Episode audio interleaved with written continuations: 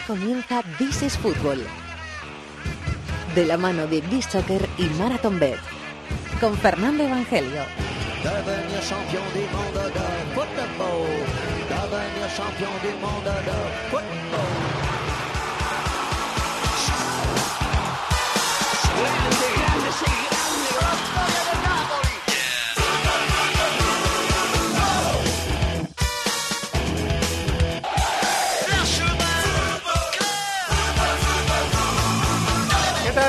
Al Rincón del Fútbol Internacional en la cadena COPE. This is Fútbol capítulo número 327. Semana inigualable para los amantes del fútbol internacional.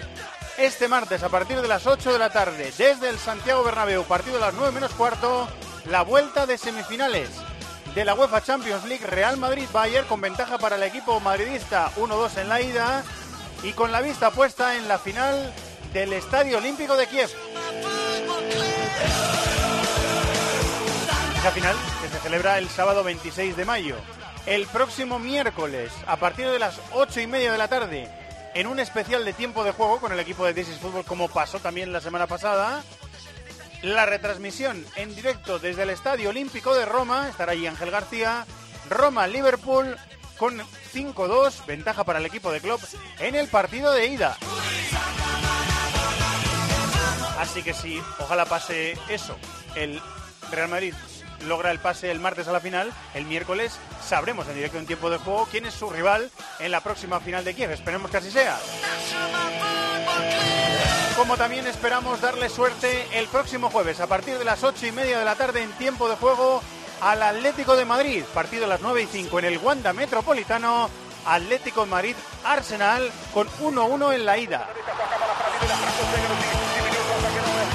Además, están pasando algunas cosas en las ligas que queremos contaros. Lo haremos hoy en el cibercafé de este programa que ya está listo para arrancar.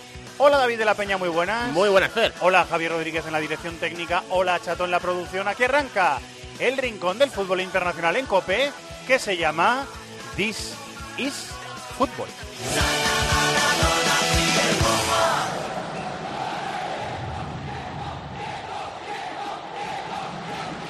El Madrid golpea primero. Javi Martínez no llega, Marcelo chuta gol. Este martes la vuelta en el Bernabéu. Desde las 8, Real Madrid, Bayern de Múnich. No quiero cagones en este programa. Vive las semifinales de Champions en Cope. Machuta de Asensio. Tiempo de juego con Paco González, Manolo Lama y Pepe Domingo Castaño. El mejor equipo de la radio deportiva española. La lista inteligente de This is Fútbol. Con B-Soccer.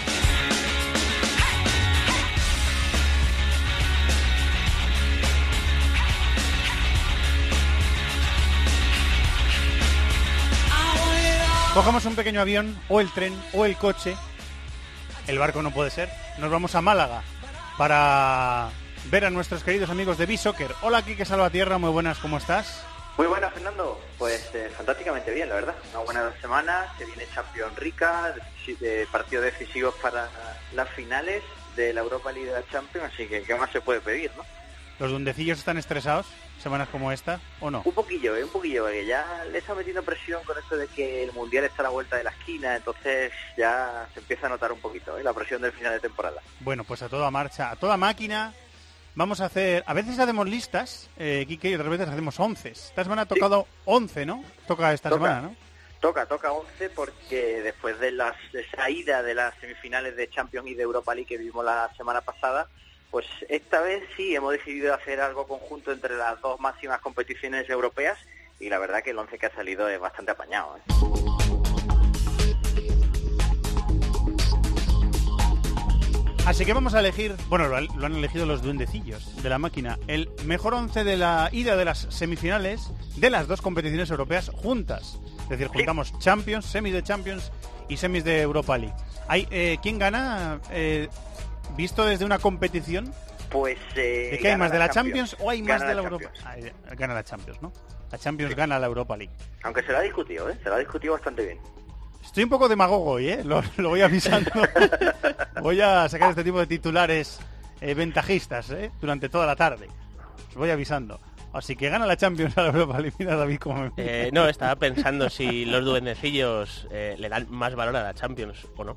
No, no, o sea, exactamente igual, ¿eh? No, no, no, en eso no se, no se mojan. Simplemente Igualdad, igualdad Somos entre- equi- valoración equitativos, de ¿no? jugadores. Son unos da duendes igual, equitativos. Da igual lo que jueguen, sí. Los sí. duendes equitativos. Muy bien, pues vamos allá aquí. que ¿Quién está en la portería de ese 11 Pues mira, mixto? te aviso de que es un once ofensivo, 4-3-3, y en la portería yo creo que indiscutible y Salvador el partido que hizo Oblak ante el Arsenal.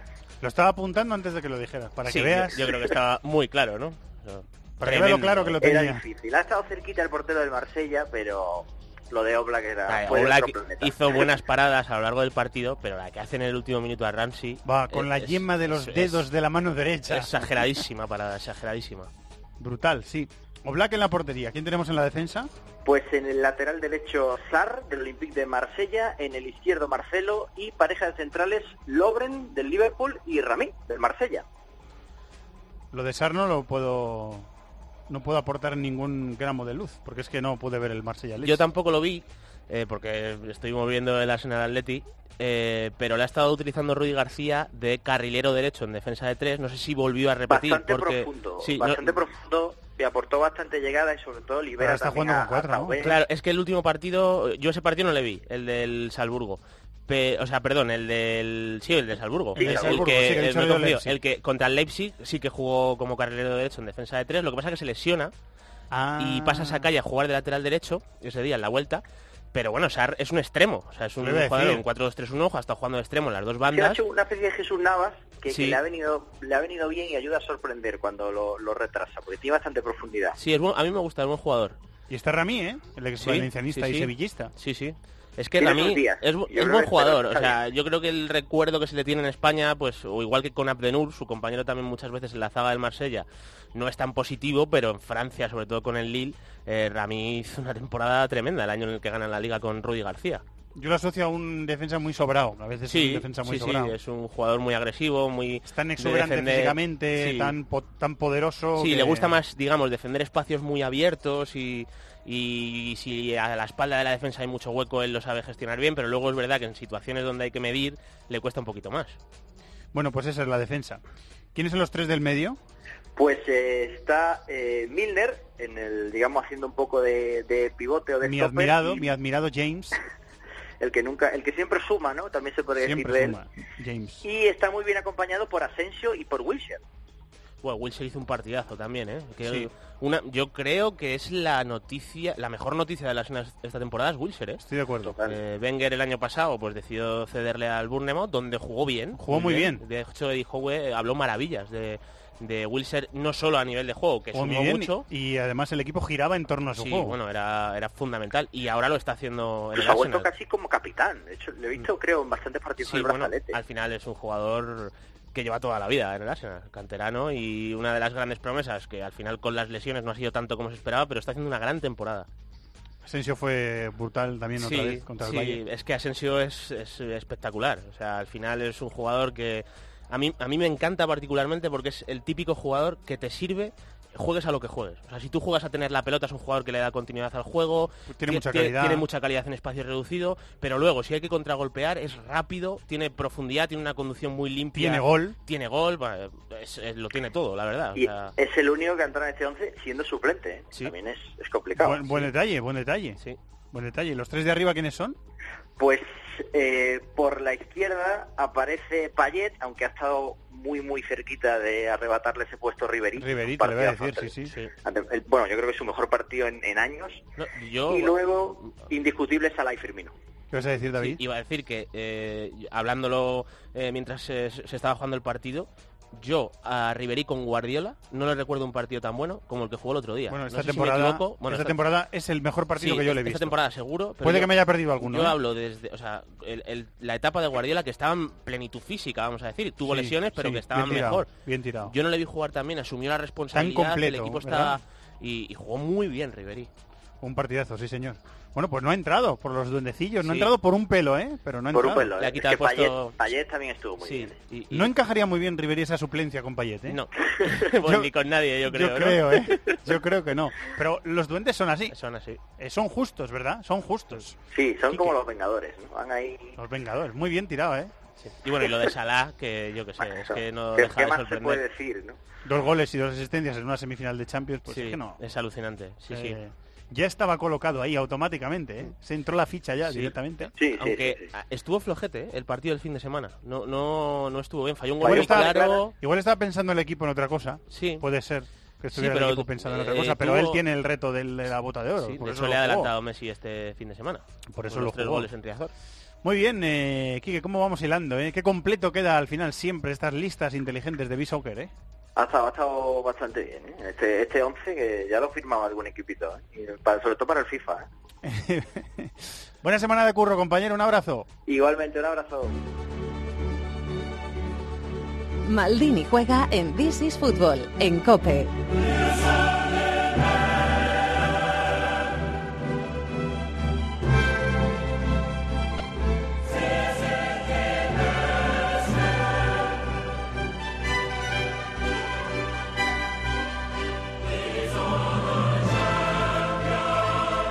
El próximo miércoles a las ocho y media de la tarde, como pasó también en el partido de ida, en directo, en tiempo de juego, con el equipo de This is Football, en cope.es y aplicaciones, el partido de vuelta de la otra semifinal, de estas semifinales de la UEFA Champions League, que va a enfrentar en el Olímpico de Roma a la Roma y al Liverpool, con ventaja para el equipo de Klopp por 5-2. Partido que, insisto, vivimos con mucha intensidad aquí en Cope en la ida. Hola Maldini, muy buenas genio, ¿cómo estás? Hola, ¿qué tal? ¿Qué tal? Muy buenas. Sí, sí, la verdad es que... Lo pasamos bien, partido, ¿eh? Lo pasamos Sí, bien. Lo pasamos bien, lo pasamos bien. Con David, que estuvo con nosotros también. Creo que estaba Guille también, si no Con recuerdo mal. sí, sí. Con, con Tomás Con Guas. Un partido que por un momento pudo ser una masacre, porque con el 5-0 daba la sensación de que no había partido de vuelta. Pero de repente la Roma reaccionó y aunque el resultado es muy malo, porque yo le, le concedo muy pocas opciones, así que lo analizamos un poco más en profundidad, por lo menos eh, hay alguna esperanza para la Roma, muy pocas, francamente muy pocas, pero algunas sí que hay. Tiene que hacer lo mismo que contra el Barça. Sí. Pasa que el guion del Barça, Maldini, el guion de la, de la película del Roma-Barça fue, desde el principio le salió todo bien a la Roma, le fue saliendo la película como quería y, y el Barça no remató a puerta. O sea, que fue, fue el guion soñado de una remontada. O sea, todo lo que tenía que pasar pasó. Sí. Es verdad que el Barça y el Liverpool son equipos muy distintos en su forma de entender el juego también. El Barça, la Roma le presiona bien. Hay que recordar que en los primeros 20 minutos, 25 del partido de ida entre Liverpool y Roma, en Anfield, la Roma estuvo muy bien. ¿eh? La Roma apre- apretó arriba, maniató al Liverpool, es decir que la Roma tiene sensación de que puede complicarle mucho en algunos tramos del partido, pero es verdad que el Liverpool tiene mucha mucha velocidad arriba, tiene tiene más velocidad que el Barça, lógicamente, en los, en los tres hombres de arriba. Es un equipo muy, mucho más difícil de controlar en el sentido de que no te caza un balón al espacio, que es lo que el Liverpool hace muy bien. La Roma tiene que arriesgar, es decir, en el riesgo que tiene que asumir la, que asumir la Roma, eh, las virtudes del Liverpool son más fáciles que puedan triunfar que las propias del Barça, ¿no? Eh, y ya la Roma ya, ya hizo la, la machada de eliminar al Barça. Yo lo veo, le veo francamente poquísimas opciones, pero poquísimas, ¿eh? Pero bueno, eh, tendrán que pelearlo en, en la Roma, por supuesto. Después del tramo inicial de la Roma, que fue muy bueno, como decías en, en Anfield, el Liverpool empezó a meter balones largos para saltar la es. presión a, a Salah, y es que ahí el, el egipcio que lleva 43 goles en 48 partidos con el Liverpool, que es una salvajada, ahí es, es, es muy determinante, ¿no? Sí, bueno, hizo uno de los mejores partidos de su vida, sin duda, con dos goles y dos pases de gol, el, eh, eh, Salah, y sí, ahí, ahí es determinante. Se juntó todo, se juntó. Yo a partir de esa ocasión de Mané, que Mané lanza fuera, eh, la Roma se asusta eh, y eh, se echa un poquito, o sea, cede un poquito en la presión que estaba haciendo en el medio campo y el Liverpool juega mucho más suelto y si juega más suelto llega con más facilidad, le mete mucha verticalidad al juego, le mete mucha intensidad y a partir de ahí hubo, hubo media hora de la Roma que estaba siendo aplastada por el Liverpool, la verdad. Luego además hubo, hubo errores defensivos, eh, le salía todo al Liverpool hasta ese 5-0.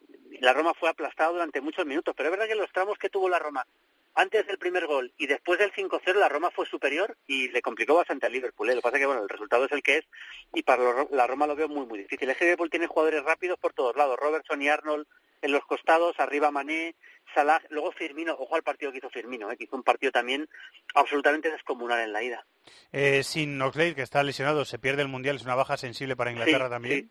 sí. Me imagino que jugará con Henderson, Milner y Vignaldum. Me imagino que Vignaldum será con toda seguridad titular, ¿no? En, el, en, en ese 4-3-3 que, que armará el. Que es un buen llegador, de le hemos visto llegar muy bien Sí. al área rival, al holandés. A mí es un jugador que me gusta, ¿eh? Es un jugador que tiene, tiene, también. yo creo que es un notable en todo, que es un jugador solidario, sin balón trabaja bien, ayuda a los compañeros.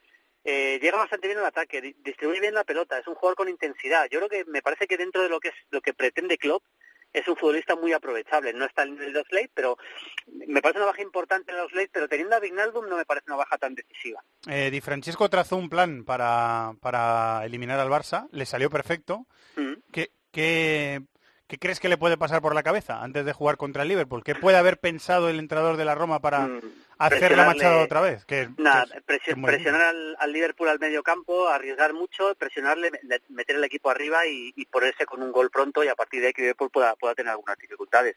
Vamos a ver, contra el Barça sorprendió jugando con los dos puntas, me acuerdo con Checo y con, y con Schick. Eh, yo creo que Under, Under puede hacer mucho daño, que es un jugador de mucha velocidad y muy hábil.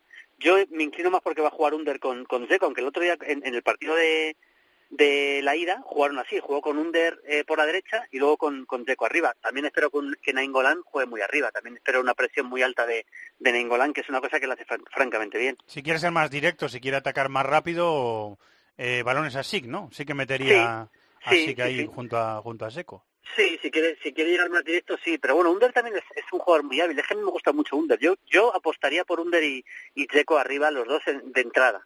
Eso sí, pero bueno, vamos a ver, vamos a ver qué, qué decide. Jugará con defensa de tres casi con toda seguridad, con dos laterales que lleguen bastante, dos carrileros, eh, seguro y que Florenzi jugará también. Y vamos a ver si De Rossi y Strutman, que sería también lo lógico. Strutman seguro y yo creo que también jugará con la, con la experiencia de Rossi. Más o menos el equipo que eliminó al Barça, francamente, que hizo un partido, la verdad, prácticamente perfecto también. Está, iba a decir, eh, Julio, que está la previa un poco, la previa del partido un poco rara, ¿eh? porque se está hablando por un lado de eh, el conflicto que tiene Salah con la Federación Egipcia, porque tienen patrocinadores encontrados y ha habido jaleo al respecto, que han usado la imagen de Salah para cosas de la Federación y a Salah no le ha gustado y están ahí por un lado con eso y por otro lado en Inglaterra hablando de que ha habido una, una eh, ruptura de, de Klopp, de Jürgen Klopp, con Sí. su segundo entrenador, con el serbio Bubac, que lleva con él de- desde los tiempos del, del Maguncia, o sea, lleva con él toda la vida, y se está hablando, es un poco rara la previa, ¿eh? también en Liverpool, se está hablando de otras Sí. cosas que no son fútbol. Extraño, extraño, porque el momento que vive Liverpool es histórico, ¿no? Después de lo que está haciendo, de eliminar al City, al, al equipo dominador de la Premier y de, y de tener un pie en la final, volver a una final de Champions para el Liverpool, que ha tenido una travesía del desierto difícil. de- desde aquel Liverpool de Benítez, la verdad es que ha estado varios años sin jugar la Champions y lo ha pasado bastante mal. Y me sorprende que al nivel que está el equipo se empiecen a desviar la atención hacia ese tipo de cosas. Sobre todo una eliminatoria que la tiene prácticamente resuelta y una muy posible final contra el Madrid, que sería cerrar un poco el círculo, porque por cierto, la última final que perdió el Madrid de Copa Europa la perdió contra el Liverpool en el año 81. Todavía es nacido, pero era muy joven, yo me acuerdo del partido perfectamente. Sí, eh, Y- en el 81 dos añitos tenía. Dos añitos, yo recuerdo aquel partido, recuerdo perfectamente to- todo lo que fue aquel partido en París, con aquel Madrid que marcaba al hombre, bueno, no tiene nada que ver con el fútbol actual. Y, y se puede cerrar el círculo, puede intentar cerrar el círculo volviendo a ganar al Madrid en la final. Yo A mí me sorprende que, que se esté hablando de ese tipo de cosas, pero bueno, eh, al final ya sabes que, que muchas veces las noticias saltan cuando menos te lo esperas. El Liverpool ganó, de eso también te acordarás seguro y lo has, eh, lo has tenido muy en cuenta en los últimos días. El Liverpool ganó eh, aquella Copa de Europa del 84 en Roma y Claro, también se cierra el círculo con eso. O sea que... Sí, sí, sí, porque el Liverpool juega aquella final, es una final que la Roma es la única final que ha jugado en su historia de Copa Europa. Eh, llegó a aquella final y el Liverpool le ganó en un partido muy feo, bastante lento, bastante malo el partido fue, la verdad. ¿eh? Y se esperaba la Roma, la Roma la favorita, francamente, pero, pero el Liverpool lo ganó y lo ganó bien con aquel equipo, en aquella famosa tanda de penaltis. ¿no? Yo recuerdo de la Roma a Di Bartolomei, del que hablamos la semana pasada, que lo- luego acabó suicidándose diez Sí. años después. Recuerdo a Pruzzo, recuerdo a Conti, recuerdo a Sebastián Onella, que era un lateral bastante llegador, muy potente físicamente. Eh, bueno, recuerdo, era un, era un equipo bastante bueno aquella Roma, eh, sin duda. Eh, bueno, lo pasaremos bien el miércoles a partir de las Sí, ocho y vamos a disfrutar seguro, eh, seguro. En Cope.es y aplicaciones móviles. Como lo paséis bien en Fiebre Maldini, que tenéis programa también esta semana, ¿no? Bueno, tenemos un programa tremendo. Vengo de una comida con, con el mi- mismísimo Iríbar. Va a estar Iríbar Oh, con nosotros en el programa. Qué mítico. Hablamos de, de uno de los grandes porteros de la historia del fútbol europeo, no solo español, ¿eh? el Chopo Iríbar. Va a estar con nosotros porque tenemos bastantes imágenes inéditas de su, de su Atleti de Bilbao. Tenemos un partido contra el Manchester City de Recopa que queremos ver con él. Vamos a recordar también muchos partidos míticos de él en la selección y en, la, y en el Athletic. Pero es que además tenemos, nos hemos ido hasta Brasil para ver un, para, para indagar en los orígenes de Coutinho, del jugador del Barça, de Ah. Felipe Coutinho. Qué bueno. Estu- estuvimos en Río y ese tipo de cosas me gusta hacer. Tenemos un vídeo muy bonito hablando de sus orígenes, de sus primeros entrenadores que nos hablan de él. De su colegio donde estuvo, de dónde nació, el barrio donde nació, un poco los orígenes de, del, del que es un crack del fútbol mundial ahora mismo, como es, como es Felipe Coutinho. Así que entre Coutinho e Iríbar, ojo al programa de hoy, que es un programa para mí para la historia. ¿eh? Transmítele a- al mito Iribar Se lo diré. Eh, el cariño que tenemos eh, por él en un programa sí. tan futbolero como este, ¿eh? díselo de nuestra que sí, parte. yo se lo digo, se lo digo porque es un fenómeno. ¿eh? Siempre que coincido con él charlamos de fútbol. Además, él está muy al día de todo. ¿eh? Lógicamente, él está en el Atleti Bilbao, está siempre permanentemente al tanto de todo. Vamos a hablar con él también de mucho de, de Kepa, por ejemplo, porque si le compara con Iribar, vamos a hablar de grandes porteros actuales de la selección. Bueno, es un programa muy, muy bonito con él. No me lo perderé, Julio. Te escuchamos también esta semana en la radio. Muchas gracias, maestro. Muy bien, un abrazo. Un abrazo. I couldn't cut it as a poor man stealing. Tired of living like a blind man. I'm sick aside without a sense of feeling. And this is how you remind me. This is how you remind me of what I really am. This is how you remind me of what I really am. It's not like you. Esta canción cañera y buen rollista, según cómo se mire, porque la letra, vamos a ver, ha sonado en la agenda alguna vez, ¿no, Chato? Pues esta canción es de abril del 2002. Hola, Fernando Morientes, muy buenas, ¿cómo estás? Hola, buenas tardes. Hola, amigo. ¿Dónde Buenas. estabas tú un 10 de abril de 2002, amigo mío? Uf. pues, ¿Te, no me te doy una pista? ¿Te doy una pista? Dime, dime. Bueno, te lo voy a decir directamente. Jugando en casa contra el Bayern y ganándole 2-0. Fíjate, fíjate. ¿Qué a punto cosa? de, de ganar la, a- a la novena, ¿verdad? Eh, eh, a punto de ganar la novena, porque eran las semifinales previas a, a la final que ganasteis al Bayer Leverkusen, la novena Copa de Europa del Real Madrid. Eh, he encontrado cuatro enfrentamientos tuyos contra el Bayern y un gol. ¿Puede que, me Ajá. haya- ¿Puede que esté en lo cierto o a lo mejor se me ha Sí. escapado alguno? Sí, sí, sí, sí, seguro. Este fue en el, en el Bernabéu. No, fue, no sé si fue un empate o al final ganamos. eh, no sé si es el, el 1-0. Sí, pero después me he enfrentado más veces y bueno, eran enfrentamientos muy, muy interesantes contra aquel Valle. ¿Cómo lo recuerdas? ¿Muy exigentes físicamente? ¿Muy exigentes, muy exigentes mentalmente? ¿Era Sí. difícil por algún motivo el, el Bayern o teníais alguna espinita clavada con ese Bayern? ¿Cómo, lo- cómo, cómo recuerdas eso? Bueno, lo recuerdo, eh, como decías, con el típico partido que tenías que estar muy bien físicamente. Es verdad que llegábamos al final de, temporada y casi siempre o casi todos los años nos tocaba enfrentarnos al Bayern por unas cosas o por otras. Y era un, un equipo que te exigía mucho mentalmente, ¿no? Mentalmente porque eh, eh, teníamos antecedentes casi todos los años, eh, unas veces ganaban ellos, otras veces ganábamos nosotros, sabíamos que cómo eran los jugadores, quién eran los jugadores, las, las cualidades de cada uno de ellos y, y casi siempre preparábamos este partido pues eh, muy concienzudamente porque sabíamos que, que, bueno que era uno de los rivales más más importantes a, a batir. Es verdad que nunca nos enfrentamos en, en la final, pero siempre en esos cuartos, en esa semifinal y sabíamos que uno, el, el equipo que ganaba normalmente, pues eh, llegaba a la final y, y solía ganarla. Eh, fuera de casa era en el Olímpico, ¿no? Donde jugabais todavía en el Sí, Olímpico. era el Olímpico, no, no es el, no es el Bayern Arena, era, era el Olímpico, es, es un campo, era un campo totalmente diferente, pero también tenía su, su encanto, sobre todo a la hora de, de llegar en autobús. Re- Recuerdo muy bien los aledaños, era un parque gigantesco y después una vez que estábamos dentro, pues ya se, se respiraba la tensión de partido grande, ¿no? Eh, estaba mirando que en esos partidos de 2002 de cuartos de final, en la ida marcó Stefan, E- tú fíjate, Stefan Effenberg y Pizarro, al final del partido Jeremy marcó el gol del Madrid y luego Sí. en la vuelta Elguera y Guti, los goles del, del Madrid. Exacto, sí, sí, sí, sí, sí, sí. Lo recuerdo, lo recuerdo muy bien. Además, yo creo que es de, lo, de ese- esos partidos que no sé por qué los, los he visto recientemente. Eh, tengo una colección de, de DVD con ¿Te los muchísimos ver? partidos. ¿Haces el ejercicio de, ver, de volver a verlos? Mm, Bueno, eh, cuando han ido bien y eso sí, pero es que estos que me estás hablando los recuerdo eh, prácticamente sin ningún tipo de problema porque los vi hace poco. sí. Qué Por bueno. eso cuando has dicho los goleadores, que marcó Jeremy allí, marcó Guti y el que era en casa, sí, sí, recuerdo hasta la celebración. Sí, sí. Lo de jugar con Effenberg tenía que ser... Le falta a un jugador así a este Bayern. ¿no? O sea, te- tenía que imponer el tipo, ¿no? Sí, además eh, el semblante serio ese que tenía de, tomarse las cosas muy muy en serio, hombre, evidentemente era ¿Y el muy serio, portero?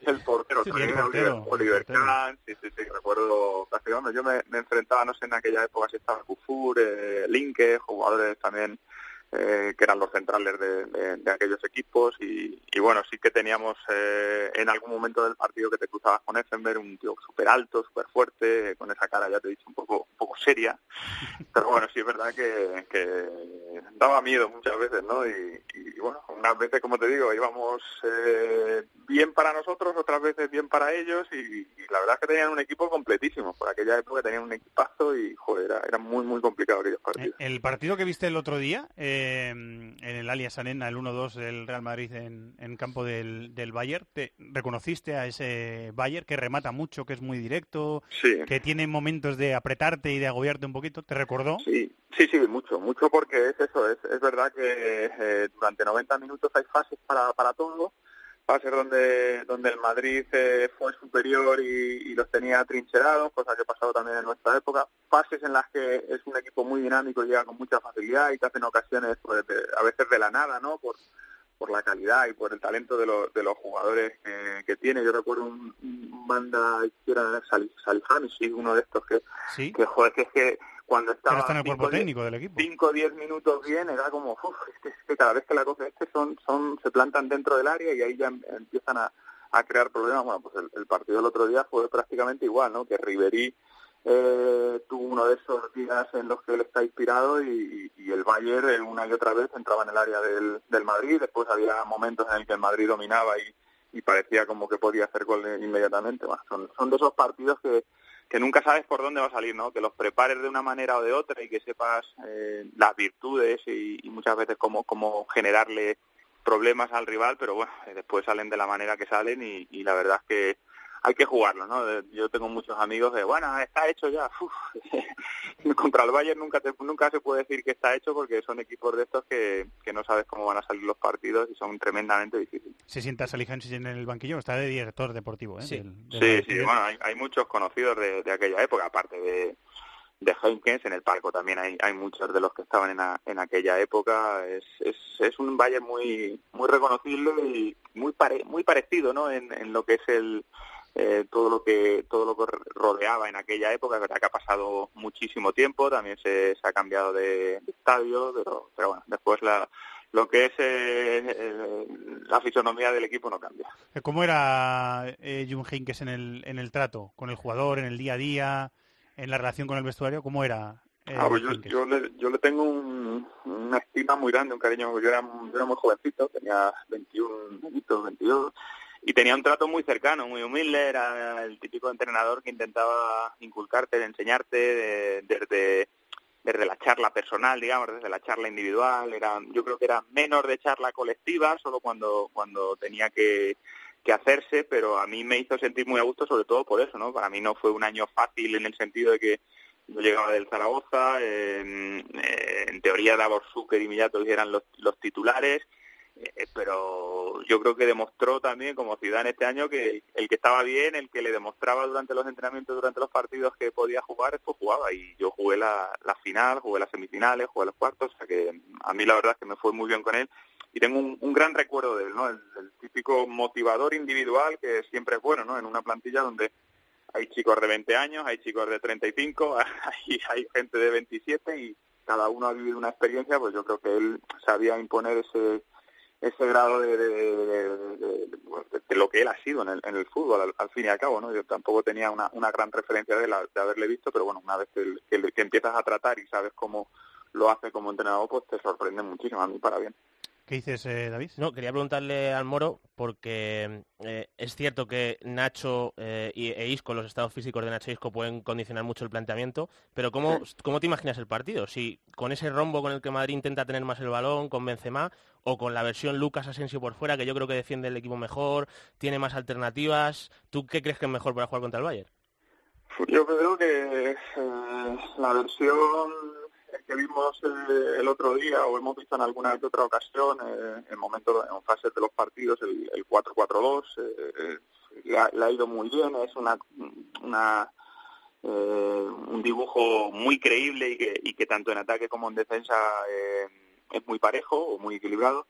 No sé, a mí, por ejemplo, me parece que Lucas y Asensio son jugadores que, que se lo han ganado pulso y después que, que ofrecen muchísimas cosas en ataque, sobre todo pensando que el Bayern es un equipo que, que, no va a venir a encerrarse ni va a venir a, a, plantear un partido defensivo, ni mucho menos, porque necesita, tiene la opción de hacer goles pues yo creo que son son soluciones muy viables para para Zidane. Y encima es lo que lo que últimamente te ha dado muchos eh, buenos partidos no o sea que vamos a ver qué pasa no lo, lo del lateral también que no al, no al, no estar Carvajal. Te iba a preguntar por ahí si te parecía buena idea lo de Lucas defendiendo a, a Ribery en teoría. A mí me parece que Lucas eh, sus cualidades son ofensivas, pero bueno, en un momento dado es verdad si no sé si si, si puede puede eh, asumir ese rol de de tener a un, a un jugador tan experimentado como, como Ribery eh, o no. Yo, yo creo que podría ser una muy buena opción para darle titularidad también a, a Isco, incluso más arriba, ¿no? Pero bueno, eso ya, ya son cabalas de, del entrenador y, también pienso eso, ¿no? Que a, pesar de saber que el Bayern viene a, hacer un fútbol ofensivo y que probablemente tenga que asumir riesgo y, y dejar espacios atrás, y entonces estos jugadores que hemos hablado pues son muy interesantes, pues el Madrid también no creo que, que, salga a pensar, oye, voy a defenderme a ver si, bueno, yo creo que el partido va a ir por ahí un poquito. ¿no? Eh, la última, eh, Cristiano demostró el año pasado que el Bayern fue una de sus víctimas eh, favoritas. Lleva 15 goles, en la ida no marcó. ¿Crees que echó de menos sí. a Benzema en el partido de ida? Que es algo de lo que se habla mucho, de esa relación, ese binomio de lo que le da Benzema a Cristiano. Hombre, yo, yo, soy de los que piensa que sí es verdad que, que con alguien a, a, su alrededor, yo creo que Cristiano saca más talento todavía del, del que tiene o, o, aprovecha más sus cualidades, se puede decir, ¿no? Benzema ha demostrado que, bueno, cuando está cerca de, de Cristiano, Cristiano sube en, en, porcentaje y en, y en estadísticas, ¿no? Eh, pero también es cierto que, que Cristiano solo en punta con cinco centrocampistas para equilibrar un poco el centro del campo, incluso ser dominador en ese, en ese generar fútbol en el centro del campo, eh, Cristiano nos tiene acostumbrado a hacer goles de todas maneras. Es un tremendo rematador, es un jugador que se, se encuentra como pez en el agua dentro del área. ¿sabe? No, no me importaría la opción de decir, no, es que va a jugar solo Cristiano arriba. Yo creo que eso no sería ningún inconveniente para, para el Real Madrid, pero sí es cierto también creo que es verdad que, que Benzema pues le aporta soluciones para, para bueno, para diversificar un poquito la atención de los de los defensas, ¿no? Muchos están pendientes de, de Benzema y ahí se generan huecos que después utiliza muy bien también Cristiano. ¿no? Tenemos muy pendientes desde las 8 sí. este martes en tiempo de juego. Te escuchamos, Moro, muchas gracias, ¿eh? Como siempre. Muy bien, un abrazo. Un abrazo. Eh, eh, compañero de marca Alberto Rubio, hola Alberto, muy buenas. Hola, muy buenas. Bueno, Robén eh, no ha viajado, es la principal noticia que tenía el Bayern en su llegada a Madrid. Sigue Neuer lesionado, sigue Vidal lesionado, Boateng está descartado también para el partido. Eh, no han viajado ninguno de ellos a la capital de España. Alaba se está entrenando con el equipo y esperan recuperarle. Y lo que me queráis decir, de lo que puede hacer, de lo que os imagináis que puede hacer Henkes, de si hubo algo que os gustara mucho o que no os gustara nada en el partido de ida, como veis la vuelta, lo que queráis, David y, Alberto. Bueno, yo eh, que no me gustara nada en la en la ida, te diría que no me gustó Thomas Müller porque eh, creo que al Bayern es verdad que en lo en lo futbolístico, eh, en cuanto al juego, no le da no le da mucho y sin embargo te diría que para mañana me parece una de las grandes amenazas eh, de cara de cara al gol porque el Bayern si vuelve Álava eh, va a hacer sufrir mucho al Madrid, sobre todo vamos a ver quién es el lateral derecho del Madrid con la lesión de de, Carvajal va a volcar mucho el juego por izquierda con, con Ribery y con, y con Álava y Müller puede aparecer por el segundo palo como ya hizo Levando, eh, perdón, Mandzukic con la, con la Juve eh, sí, es un rematador, ahí, Müller, o sea sí, que ahí... Efectivamente, para atacar el segundo palo, sabemos que Marcelo es un gran ata atacante desde hacer lateral izquierdo, pero que, que, sufre atrás. Y a mí no me gustó Müller, pero creo que mañana puede ser una gran amenaza. Bueno, eh, yo creo que vimos a un Bayern muy agresivo, de, o sea, de, ya desde la alineación se vio, que, que metió mucha gente de ataque, yo viendo la alineación digo, bueno, pues el Madrid igual si consigue pausar un poco los ataques le puede hacer daño porque al Yo final también no lo tenía- pensé. Lo que pasa que a partir del posicionamiento que como, como al final Müller y Lewandowski iban a por los centrales con Robben y Ribery abiertos, Javi Martínez empujando, que es un juego, es un centrocampista que si tú tienes un sistema de presión te va de maravilla porque él defiende muy bien hacia adelante. Yo creo que incomodó mucho al Madrid. Entonces, ahora hay que ver cómo cómo gestiona Sobre todo eso. después del gol, ¿no? Que el Madrid estaba bastante bien en esa fase del partido y le entraron un poquito de dudas, ¿no? Sí, Yo creo. fue, a mí me parece que, que está siendo muy valiente Henkes. Es cierto que falló en el remate del Bayern y luego sobre todo que pasa que el Madrid al final eh, tiene jugadores que individualmente están un puntito por encima del Bayern. Es que el gol de Marcelo, que como dice Alberto, que el lateral izquierdo te enganche esa volea en ese momento tan crítico al filo del descanso. Con el otro lateral Sí, casi en paralelo, que ¿no? cambia la dinámica y luego el gol que ge- generan Lucas y Asensio que son a priori dos suplentes aunque se estén ganando el sitio y hayan sido los dos jugadores que más han jugado en la temporada con Pero al final no entran en el once eh, ideal de inicio de temporada pues vamos a decir. Entonces ese puntito de calidad superior del Madrid eh, yo creo que le hizo llevarse la ventaja pero el partido va a ser complicado. A mí sobre todo le preguntaba a Moro por lo de las bandas porque me parece que, que va a ser importante porque eh, lo vimos contra la Juve. El Madrid jugó sin defender a los laterales rivales y, Y este con ese Bayern es poderoso por y encima si vuelve a Lava eh, yo me imagino que el Madrid va a intentar ajustar. Si tiene que jugar Lucas de extremo derecho a mí no me extrañaría que sean Bale y Asensio los que jueguen en bandas pero yo me imagino un Madrid con bandas y un poco enfocando el planteamiento al Bayern. Por mucho que haya dicho Zidane hoy que el, objetivo es marcar un gol y salir muy agresivos y demás yo me imagino que va a cerrar las bandas y adaptarse un poco a un Bayern porque ya digo que a mí me, me pareció que, que el Bayern estuvo bien o sea estuvo valiente y estuvo bien en la ida Eh, y, no, iba a preguntarte, Alberto, por, por Tiago, que he leído muchas críticas sobre la- después de la entrada de, de Tiago. A mí es que me da la sensación de que con Robén tal y como está, eh, Tiago por dentro para intentar organizar el juego y Müller, aunque sea un poquito en banda derecha, pero es una posición falsa porque luego se va al medio, yo creo que ese Bayern es mejor eh, que uno que no tenga a Tiago en el campo y que tenga a Robén en la derecha. Me da la sensación, es una opinión personal, no sé qué pensáis Yo vosotros. Soy muy crítico con Tiago, pero porque me gusta mucho eh, Ti- Tiago y coincido en eso. Creo que el Bayern es, mejor con, con Tiago y Robben, eh, lo hemos hablado muchas veces esta, esta temporada, ya no es el que era, es una baja más de, nombre que realmente de valía o de lo que le puede aportar al equipo. De hecho, eh, entre las bajas del Bayern, si yo fuera Heinkes, sacrificaría, por ejemplo, a, a Robben para poder tener Arturo Vidal, que mañana en el Bernabéu es un futbolista que te podía dar empuje, Estoy de acuerdo con garra, eh, quizá en exceso, porque la temporada pasada Fue expulsado, eh, sí. fue, expul- fue Pe- Pero le, expulsado. le dio muchos problemas al Madrid antes de ser expulsado, ¿eh? Sí, sí, sí, sí, sí, sí. Y, y en la ida también, por más de que falla que falla un penalti, pero eh, Arturo Vidal es un par- es un jugador para estas para estas grandes noches y creo que la- las grandes noches de, de Robben ya desgraciadamente hemos visto casi todas en, en Europa. ¿Cómo lo ves tú, David? Sí, yo estoy de acuerdo. O sea, yo ya comenté que a mí me parece que la baja de Coman me parece, es muy grave Otra. porque es el jugador más en banda más explosivo y con más desborde. Es verdad que si ves el partido de ida de Ribery te entran las dudas, porque claro, Ribery hizo Bueno, muchísimo Ribery a ese daño. nivel Claro, y no lo habíamos, titular, no lo habíamos pero- visto así.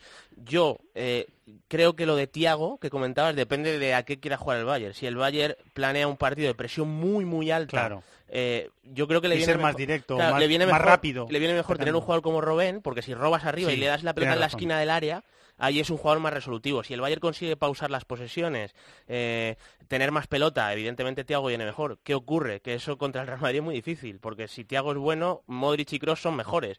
Y si Modric y Kroos están bien, consiguen asociarse con Marcelo. El que sufre Thiago, ¿no? El que sufre Thiago. Entonces depende un poco del planteamiento. Por eso yo creo que Henkes buscó ser tan agresivo contra el Madrid, porque entiende que tener la pelota contra el Madrid y darle difícil. protagonismo a Thiago es complicado. Muy bien visto.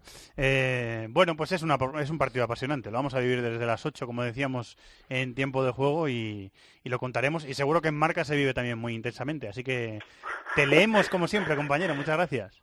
La verdad que yo creo que ya son noches de infarto las que, las que nos quedan, que lo disfrutéis. Otra más. Muchas gracias, Alberto. Un abrazo. Hora de apostar en This is Fútbol.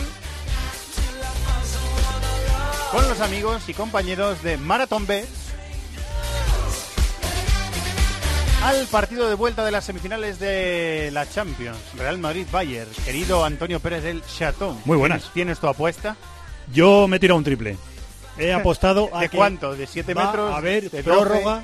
Va a haber prórroga como el año pasado. el año pasado la hubo. Por eso, por eso. en ¿Cuánto este se paga partido, eso? Eh, se paga 11,50 a 1. ¿11,50? Pues eso es lo que ha puesto yo. ¿Te quieres hacer rico? Siempre. pagado. David. Su objetivo. Yo digo que el Real Madrid va a ganar por dos goles, que se paga a 6,10. Y... y la mía es parecida, Sí. pero un poquito más cicatera, un poquito más amarrete. Real Madrid va a ganar por un gol. Ajá. Ojo que se paga bien, 4,41. Yo no me quiero hacer rico como Chato, yo con, bueno, un poquito de estabilidad Sí, poquito, económica, sí. con, con eso, ya, eso ya está bien. Ir sueltecito. Ya os Sí. invitaré yo, no os preocupéis. Vale. Muy bien, a una caña. Nosotros dejamos la propina. Eh, pues es la apuesta extraordinaria de Champions. Esta semana nos queda otra con el Atleti de Europa League, con los amigos de Marathon Bet. Ya sabéis que las cuotas están sujetas a cambios, que es para mayores de 18 años, que debes jugar con responsabilidad y que puedes consultar condiciones en marathonbet.es. Los de las cuotas. Los de las cuotas, los de las cuotas. Marathon Bet, la casa de apuestas con cuotas de altura. Regístrate ya en marathonbet.es, deposita 60 euros, introduce el código BONOCOPE y juega con 90. Deposita 60 y juega con 90. Los de las cuotas, los de las cuotas. Marathon Bet, apuesta que no te lo esperabas. Mayores de 18 años, juega con responsabilidad. Consulte condiciones en marathonbet.es.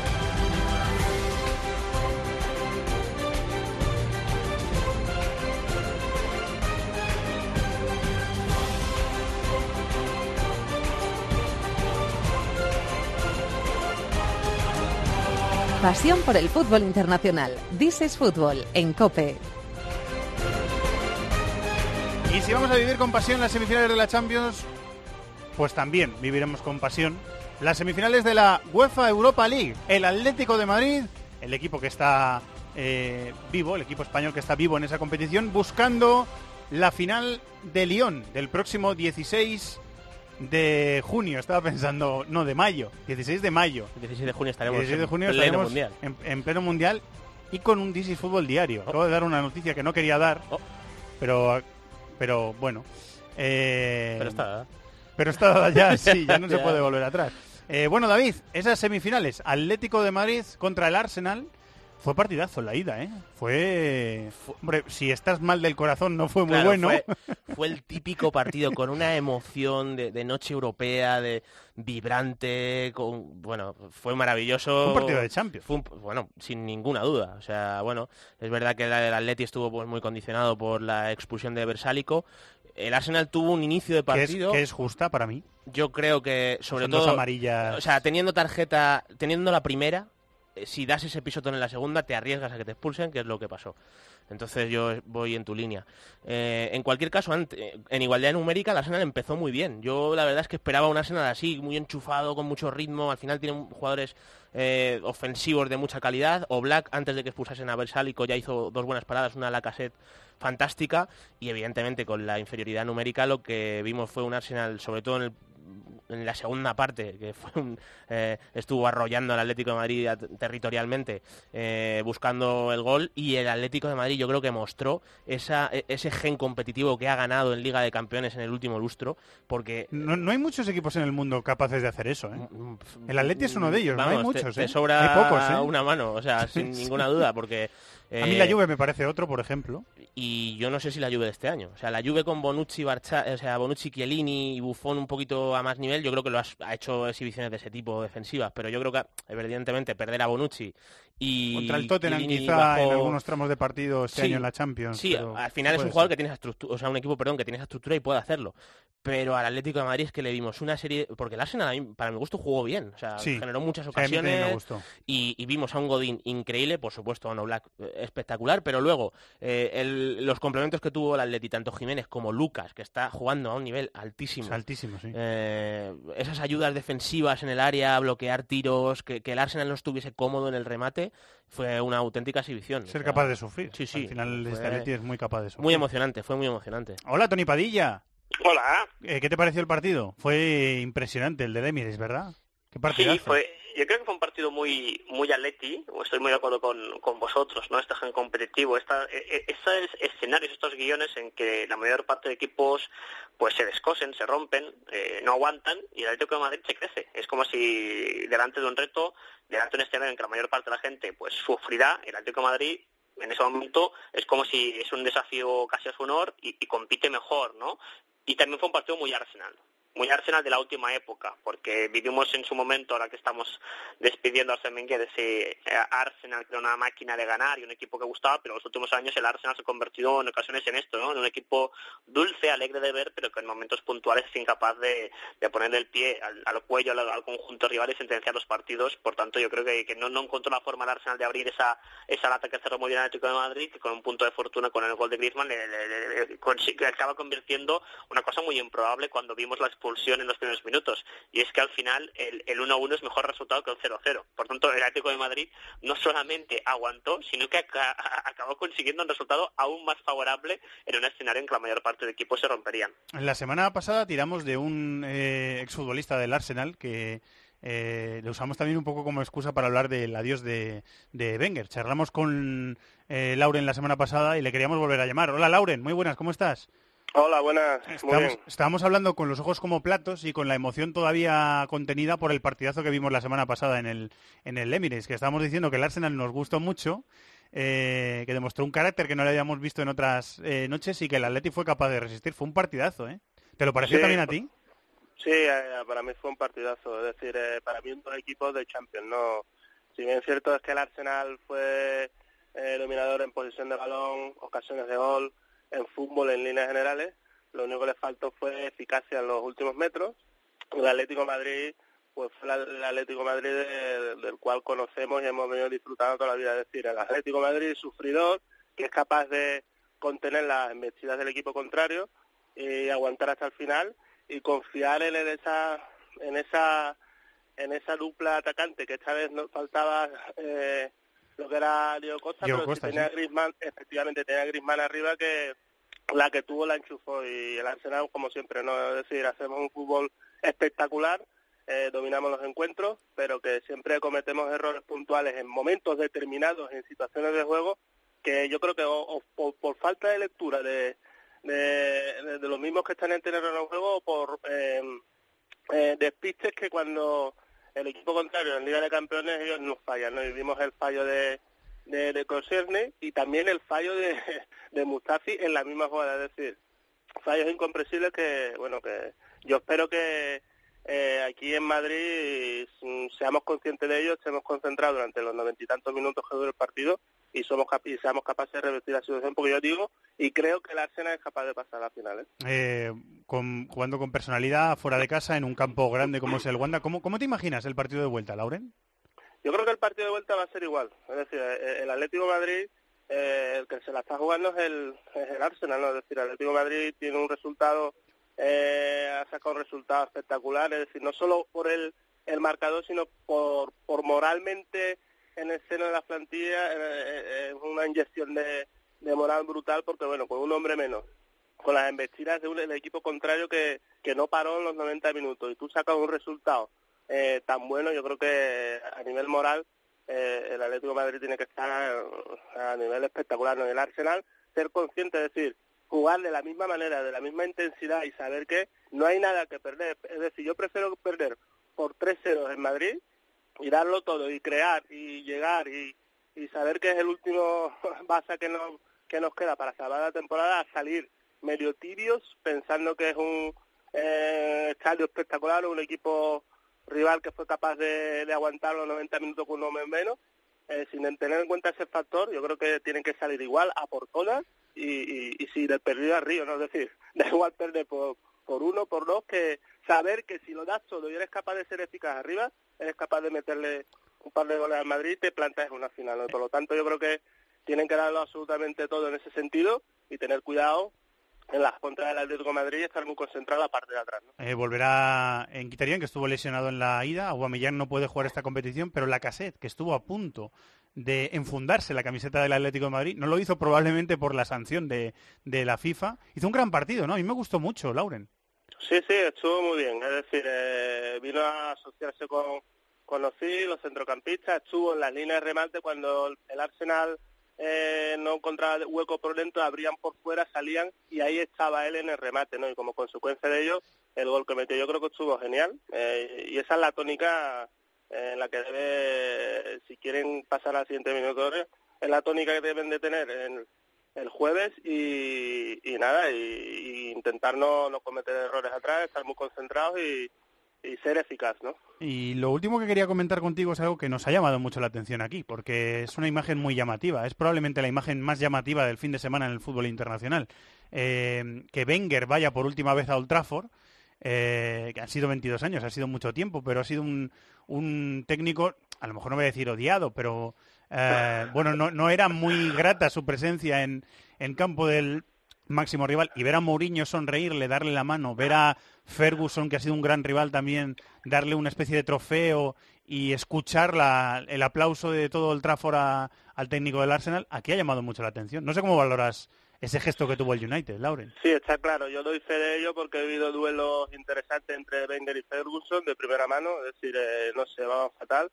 Ya la etapa de Mourinho, pues ya no, no. Pero con, con Ferguson sí y alguna que otra historia que ha ido más allá las he vivido de primera mano y yo lo que refleja o lo que denota este gesto es el, eh, la clase que tiene el fútbol inglés. ¿no? Es decir, ellos tienen su flema, tienen su eh, su forma de hacer las cosas, su protocolo sobre todo, y es decir, eh, todo lo previo eh, y todos los sucesos pasados yo creo que están por debajo de la magnitud de lo que es un eh, dos grandes entrenadores o tres grandísimos entrenadores, porque Mourinho, queramos no, nos guste más o menos, lo ha ganado todo a nivel eh, eh, de Champions ya con el Oporto y a nivel de ligas en el tanto en el Chelsea como en la Liga Española. Y por lo tanto te dice de tres grandes entrenadores y en un gran escenario con el protocolo que, que se merece la clase y distinción eh, que caracteriza al fútbol inglés. ¿no? Por lo tanto, lo que vimos el otro día fue algo magnífico y yo, yo lo que creo, eso es lo que debe prevalecer, no solo en Inglaterra, sino en todas las partes. ¿no? Y, eso es el,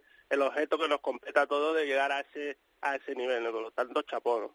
Eh, sí, señor, chapó. Gesto de mucha clase, así lo definió también Wenger. Eh, muchas gracias, Lauren. Un abrazo. Un abrazo, un placer como siempre. Otro jugador del Arsenal, Santi Cazorla, que le vimos el otro día sufrir el partido un poquito en el palco, sigue intentando recuperarse de sus lesiones. Ha estado este fin de semana, se sigue intentando recuperar de sus lesiones en Asturias. Y ha opinado también sobre todo lo que rodea al Arsenal. Eh, va a ser un poco extraño, ¿no? Eh, ver a ese club sin, sin Arsen, ¿no? Después de toda una vida ahí, pues eh, será un poco todo un poco extraño al principio, pero bueno, eh, si se ha decidido así, esperemos que, que, bueno que el club pues eh, sepa valorar lo que ha hecho por, por el Arsenal y el que venga pues que tenga toda la suerte del mundo, ¿no? Y la verdad que eso en Inglaterra es, es envidiable, ¿no? Yo creo que es un ejemplo para que copien en, en muchos sitios, porque al final se valora mucho el trabajo de, de cualquier persona que ha estado ahí muchísimo tiempo, como es este caso Arsene Wenger, y, yo creo que es totalmente merecido el reconocimiento que tiene, ¿no? Primero sobre la continuidad, el adiós y la continuidad de Wenger, el sustituto de Wenger, mejor dicho, después sobre el, sobre el gesto. Eh, Tony, para terminar, ¿cómo te imaginas el partido de la vuelta? Si quieres también comentar algún detalle sobre lo que has visto este fin de semana, ese, ese detalle que nos ha llamado tanto la atención aquí.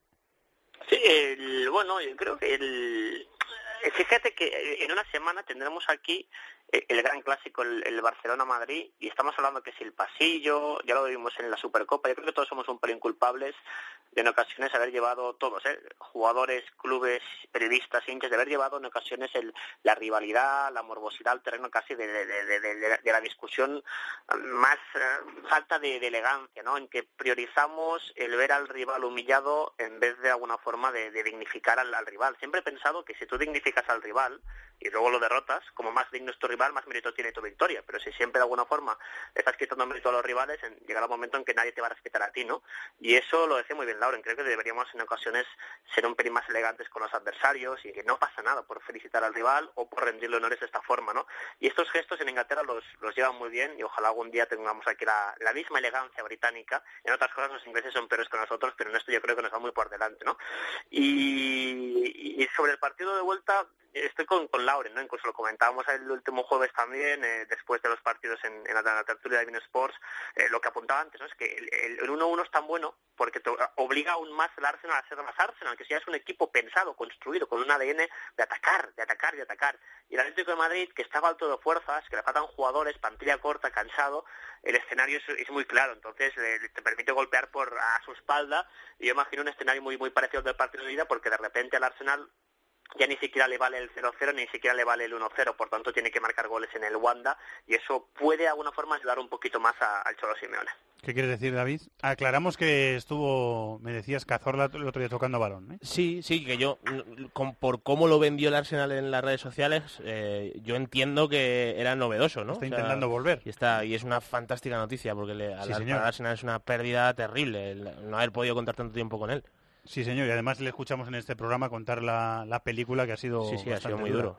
de su lesión. ¿Cómo ves el partido de, de vuelta en el Metropolitano? Que lo vamos a disfrutar mucho. ¿Cómo- Pues yo estoy con imaginas? Lauren y con Tony, ¿eh? A mí me da la sensación de que a pesar de la heroica resistencia en el Emirates va a ser una- un choque muy difícil para el Atleti porque el Arsenal tiene mucha calidad con pelota, es un equipo que puede gestionar muy bien un ataque organizado muy largo y a pesar de que el Atleti evidentemente con Diego Costa va a tener contragolpes muy peligrosos y que con Griezmann tiene mucha capacidad de determinación, Koscielny y Mustafi que fallaron en el gol de la ida, ese tipo de escenario a campo abierto, a correr hacia detrás, lo suelen gestionar bien, así que yo veo el partido muy abierto. Eh, y la otra semifinal eh, lleva ventaja el Olympique de Marsella, que vimos, eh, bueno, la locura que hay en la ciudad. En, en Marsella hay locura siempre, pero con un 2-0 a favor y viéndose un poquito con un pie en la final, que además va a ser en Francia, va a ser en Lyon, un poquito más. ¿Tú cómo lo ves, Tony, ese partido?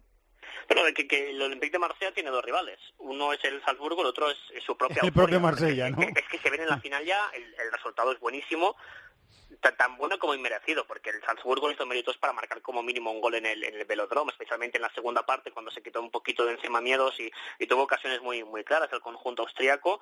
Pero claro, el, clima de euforia. eh, un ejercicio divertido es mirar ah, las asistencias y la imagen de las gradas del velodrome en la fase de grupos de Europa League, ni media entrada, y ver el otro día ah, la grada. Una auténtica locura como los viejos tiempos. Ha conseguido de alguna forma el proyecto de, de Frank McCourt, de Antonio Zubizarreta, Rudy García, devolver la ilusión. Lo han hecho a través de la Europa League, porque recordemos que en, Liga volvieron a pinchar este fin de semana y corren el riesgo de quedarse fuera de Champions, que era uno, uno de los equipos, de, uno de los objetivos del conjunto marsellés, pero el resultado es realmente muy, muy bueno. Y ya cantaban el otro día, dedicado al Lyon, vamos a jugar la final en vuestro estadio. Porque claro, es que de Marsella al Lyon es una hora y media por autopista, si no hay cola. Por tanto, lo tienen muy, muy cerca y están eufóricos los marselleses.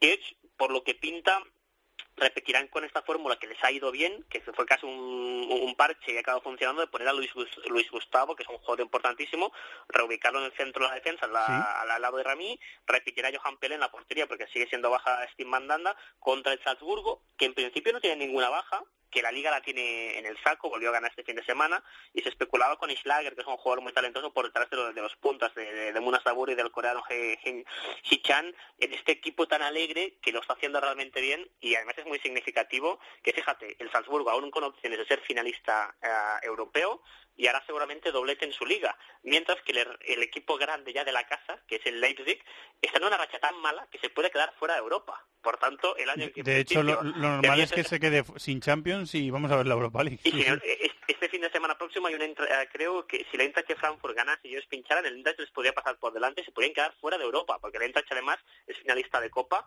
por tanto, ojo con el, el Leipzig que se puede quedar fuera y eso de alguna forma demuestra que aún hoy, 2018, en la casa Red Bull sigue mandando Salzburgo por delante de Leipzig. Hemos hablado en este programa bien de los dos, eh, David, tanto del Salzburgo, por lo que ha hecho durante todo el recorrido de la Europa League, eh, como de esos eh, Tobán, Payet, Ocampos y Maxim López, que nos gusta mucho del Sí, Marsella. y el Salzburgo ya remontó al Lazio eh, con una vuelta espectacular, o sea que bueno, el margen es amplio, pero es verdad, como dice Tony, Luis Gustavo, que lo que había jugado de central había sido en línea de tres, a- ahora lo está haciendo en línea de cuatro, lo de Sar de lateral derecho, que al final es un jugador muy ofensivo, o sea que el Salzburgo yo creo que tiene armas para poner en problemas al Marsella. También es verdad que el Marsella eh, en ese tipo de escenario lo que tiene arriba eh, le puede dar perfectamente para marcar un gol y ahí eh, yo creo que el panorama cambiaría radicalmente. Mucha calidad, sí, es favorito el equipo francés. Vamos a ver lo que pasa. Los partidos son a las 9 y 5 y después veremos esa mesa eh, de Bean Sports con Danae Boronat eh, al frente y con Tony Padilla sentado en ella. Eh, así que disfrutaremos. Muchas gracias, Tony. A vosotros, buena Un semana. abrazo. Bueno, pues después de la Europa League, eh, lo que toca ahora mismo es apostar. A este Atlético de Madrid Arsenal con Marathon Bet. Ganador Atlético de Madrid con dejando su puerta a cero. Es decir, no encaja goles. Mira cómo se ríe Chato. No encaja bien, goles. Se paga el bajito, es un poquito, bueno, amarrategui. Hemos sacado los cinco defensas de David. Capeliano ahí, ¿eh? Es un poco capeliano, Ahí. dos 2,875, o sea, es hasta aritmético el, el resultado que te dan. Pero Pues yo sigo tu línea Casi también tres, y me he puesto tres. a Marrategui A uno. Bueno. y he apostado a que a que va a haber un gol entre el minuto 76 y 90. Porque creo que al final muy- del partido muy calculado eso, uno eh, Chato. u otro va a ir a lo loco. estás muy calculador hoy, ¿eh? Siempre, soy muy calculador, pero hay veces que lo muestro y, Y otras, frío. y otras que no. 2,22 a 1 se paga eso. Yo voy a un Ma- un Marcelino García Toral, yo un poquito más equilibrado, ataque defensa ahí. A 3.86 mi cuota y es empate entre Atleti y Arsenal. Cualquier empate. Muy sobrio. El David de la Peña suele ser muy sobrio, Ahí. sí, Siempre. señor. Muy bien. Pues eh, no, no son apuestas como para eh, empeñar nuestras casas. No, el ya te lo compramos con la apuesta del Madrid ahí. Sí, efectivamente. Bueno, En lo hemos Chato. arriesgado y en otra pues hemos Sí. reservado un poquito. Que Chato, ese ha sido el... Chato, Chato le gusta el peligro a Chato. Le gusta el peligro. Mucho. Y lo, y lo demuestra en sus apuestas de Marathon Bet. Cuotas sujetas a cambios para mayores de 18 años.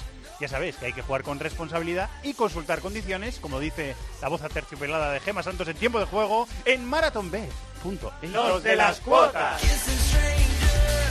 Los de las cuotas, los de las cuotas. Marathon Bet, la casa de apuestas con cuotas de altura. Regístrate ya en marathonbet.es, deposita 60 euros, introduce el código BONOCOPE y juega con 90. Deposita 60 y juega con 90. Los de las cuotas, los de las cuotas. Marathon Bet, apuesta que no te lo esperabas. Mayores de 18 años, juega con responsabilidad. Consulte condiciones en marathonbet.es. El rincón del fútbol internacional en Cope. This is Fútbol. Every day, every day I have the blues. Every day, every day I have the blues. When you see me worried, baby, it's you I hate to lose. Nobody loves me. Repetimos eh, blusaco de Van Morrison y repetimos eh, sección de Cibercafé, porque la semana pasada nos gustó cómo quedó y además hay que enca- encajar el programa de una forma parecida, porque hay semifinales de Champions y de Europa League, así que vamos a concentrar nuestras secciones. No va a sonar la voz de Roberto Pablo en este programa, pero sonará la semana que viene. Eh, concentramos las secciones de Italia, Inglaterra y Alemania. También hablaremos un poquito de Portugal en el mismo espacio. Empezamos por eh, Italia. Bueno, mandándole un beso gigante a Borja Pardo, que se ha hecho fractura de tibia y peroné. ¿Me has dicho que es, eh, Chato? ¿Tibia y peroné? ¿Se ha fastidiado? Fractura de peroné. Bueno, pues le mandamos un abrazo gigante a Borja Pardo y que se recupere ahí en el sofá de casa pronto. Eh, y saludamos a Miquel Moro, que está, yo creo, con el peroné bien en algún punto de la comunidad valenciana. Hola, Miquel. Molt bona vesprada. Vivi estás- pero no es bien, pero es 15 grados 2, ¿eh? Joder, macho, ¿cómo estamos? Vamos, nos vamos a perder el Mundial, me parece. Estamos, nos vamos a perder el Mundial, sí. Estamos con bajas, eh, varias bajas por lesión. La temporada Eh, ha sido dura. La temporada ha sido dura y sin- larga. sin, sí. mundial al final, sin Quedarse mundial. sin mundial es un fastidio, ¿eh? Quedarse sin mundial es un fastidio. Eh, bueno, empezamos por Italia. Eh, David, qué bonita ha estado la liga italiana en los últimos días. Para el, claro, para el que lo vea de forma neutral. Para el que sea de Nápoles, yo sospecho que hoy est- estará con un pequeño cabreo. Bueno, eh, el alcalde de Nápoles ha posteado hoy en Facebook un mensaje durísimo. ¿eh? Furibundo, De- sí, sí, contra la Juve, ¿o qué? robos, sí, sí, de bueno, eh, un poco hablando que permanecerán unidos. Cansa un poco el mensajillo ya, yo creo, sí, ¿eh? ha mandado un mensaje. Cansa un poco ya. Sí, lo que pasa que viniendo del alcalde de Nápoles, que evidentemente toca un poco también el tema no solo futbolístico, Norte-sur. toca, el tema norte-sur. Sí, y es- yo te voy a decir una cosa. O sea, yo creo, en mi humilde opinión, es verdad que hay una jugada muy polémica en la que se ve eh, perjudicado el Nápoles eh, por terceros, vamos a decir, porque no sabemos lo que hubiese pasado, pero es la posible expulsión de Pjanic con amarilla, que yo creo que le da un golpetazo a, a Rafinha, que sí puede ser merecedora de tarjeta, y ahí el Inter Sí, a mí en eso 2-1. estoy de acuerdo. Pero lo, estoy de acuerdo. lo que se revisó con el VAR en la primera parte, yo creo que Fue acierta. perfecto, eso fue Exactamente. perfecto. Entonces, Las dos acciones del VAR, revisadas es, con el VAR, un gol de Douglas Costa, eh, que no es fuera de juego porque no la toca nadie, de la Juventus, que era la duda, y luego le- la expulsión de vecino, que bueno, le pegas un pisotón, eh, ya se sabe que en Italia las rojas directas se pueden revisar con el VAR, las dobles amarillas no, y por eso quizás no se revisó la jugada de Pjanic, yo creo que también podía ser expulsión. Eh, Luego ya ocurre que la Juventus te acaba otro gol anulado a la Juve en la primera parte que estaba bien que anulado. estaba bien anulado exactamente por fuera de juego de Matuidi, Fuera de juego, exactamente, Matuidi, sí. que bueno, eh, era fuera de juego claro. Y bueno, luego ocurre que la Juve consigue en cinco minutos del final darle la vuelta a un partido que iba perdiendo por 2-1 y que le dejaba, no sin escudeto, pero en una situación muy delicada. A mí me parece eh, más cicatera la Juve de este año que la de otros años. Me Yo gusta creo que menos. es la peor Juve desde que Le entregó el balón contra 10, le entregó el balón al Inter y, Sí, es y que dijo, no- venga, ven, a- ven a atacar. Yo no sé si se lo entregó de forma eh, eh, que ellos quisieran que la tuviera el Inter, porque saca Dybala, Allegri, yo creo que también para, como se queda el Inter con 10 y está Brozovic solo... Eso pasa, si no me equivoco, con 2-1, ¿no? Pasan, yo creo que es con 1-1. Creo que es en el minuto 60 sale Dybala y poco después marca Barzagli que la puerta. Sí, compruébalo, no, no lo sé 100%. Pero yo creo que entra Dybala y bueno, intentar explotar ahí ese carril central donde está Brozovic solo, porque Spalletti sí que fue muy valiente ¿eh? después de que expulsasen a Vecino.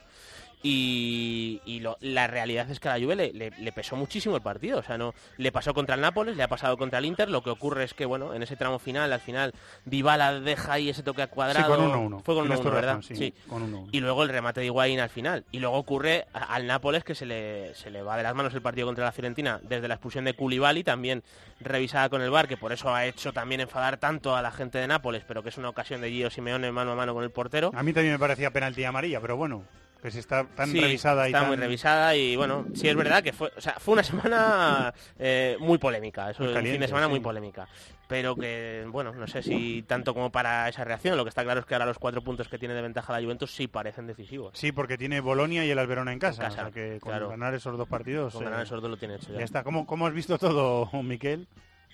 No, la, la verdad es que de, de lo que hablamos hace unas semanas con el con el partido entre los dos candidatos, que parecía que el ánimo se había disparado en Nápoles, justo pasaron unos pocos días y, y vuelve todo al carril de siempre y además de una forma, pues como habéis comentado, ¿no? Eh, mucha revisión arbitral, eh, mucha jugada con diferente interpretación, además los dos equipos que desde luego han estado lejos de su mejor nivel y bueno, parece que al final la sensación que le queda, lo mismo que decíamos que para el aficionado neutral es un es bastante emocionante, sí que es verdad que la, la sensación que te queda también es que los dos equipos llegan muy muy al límite al final de una temporada donde además hay mundial y donde los dos pues han tenido una participación europea quizás un poco más corta en Nápoles, pero sí que le ha dejado claro a las claras que la plantilla de la Juve si finalmente es campeona es porque tiene bastante más recursos que lo que ha demostrado la del Nápoles en esta recta final de temporada. Creo que dijo Sarri al final del partido, ya con haberle tocado las narices a la Juve hasta el final, o casi hasta el final, eh, ya hemos hecho bastante. Sí, es verdad, pero bueno, eh, evidentemente en el minuto 86 del Inter Juve nadie pensaba en eso, Eh, o sea, la gente eh, es que eh, era- algo es- más que tocar las narices. En, ¿eh? en ese momento el Nápoles estaba dependiendo, de sí de mismo sí para mismo. ser campeón. Si hubiera Pero- ganado sus cuatro partidos... Exacto, y no solo si hubiese perdido la Juve, si hubiese empatado también. Sí, sí, por o sea, eso, que es tenía que tenía- ganar la tenía Juve. el margen de que, le- de que la Juve hiciera un gol en los últimos O sea, cinco minutos. encima el gol de Higuaín, ex del Nápoles, Encima, encima sí. es Sí, súper sí, dañino para, Cambió todo radicalmente. para el Nápoles. De hecho, es que la, la- la semana anterior, en la jornada, creo que lo comentamos la semana pasada, en la jornada anterior, que fue en miércoles, La semana entre semana. en el, entre en el minuto 60, la Juve le sacaba nueve puntos al Nápoles y hubiera tenido la opción de ganándole al Nápoles Ser campeón. en Turín ser campeón. Sí, y al porque final Nápoles- acaba la jornada a un punto de distancia. Sí, porque el Nápoles iba perdiendo con Udinese y la Juve al final empató en casa, o fuera, no recuerdo, pero contra el Elas Verona, un equipo... Sí, la Juve ah, Sí. terminó empatando. Crotone me parece que fue. Terminó, al te- terminó a cuatro puntos y ya con la victoria Sí, del Nápoles sí. en el último minuto de, de, de Koulibaly, precisamente. Es que han pasado tantas sí, sí, cosas sí, sí. y tan tan cruzadas que ha sido así. Crotone 1, Juventus 1 fue Sí. el Por, cierto, que no se nos que no se nos pase antes de acabar de hablar de estos dos partidos, que si durante todo el año hemos dicho que Justin Kluivert se parece bien poco a su padre jugando, que decir de Giovanni Simeone. El Hizo Cholito, un, un hat-trick un el muy Cholito, buen ¿eh? partido, Sí, yo creo- hat-trick contra el Nápoles y de delantero listo. Yo creo que fue eh, ha sido el mejor partido de su carrera, al menos que yo ya, yo le haya visto, porque fue, muy, has visto muy unos cuantos, dominante. con la Fiore le has visto Sí, con la cuantos. Fiorentina he visto muchos partidos de Gio Simeone y a mí me parece un delantero eh, centro con muy buena movilidad al espacio, muy fuerte, muy agresivo, muy peleón, que tiene algunas carencias cuando sale del área. Sí, pero- desde luego no, no hablamos de un delantero que vaya a romperla en los próximos años a nivel top, pero sí que es un delantero Sí, que para hombre, es desenvolverse a estas alturas está muy bien. Luego nunca se sabe, porque a mí, o sea, por ejemplo, la evolución que ha tenido Icardi era difícil, eh, o sea, Icardi ahora mismo es top mundial, ¿no? En, en su puesto, ¿no? Y yo creo que Gio Simeone igual le falta ese punto de técnica, pero la actitud la tiene. Entonces, al final no se sabe, ¿no? Pero desde luego lo que hizo contra el Nápoles, pues evidentemente eh, le sitúa un poco más en el mapa porque está decidiendo el título, la Fiorentina todavía tiene opciones de entrar en Europa League y juega un partido espectacular. Eh, bueno, vamos a ver. Pero ya parece que con Eh, Ahora mismo si la Juve pierde dos la Liga partidos, es, claro, es- es un... es porque lo va a perder ellos. Sí, sí, o sea, sería Bolonia y la Verona, sí. eh, lo normal es que ganen los dos y que sea campeona por séptimo año consecutivo. Sí, Lo lógico además que las Verona esté descendido.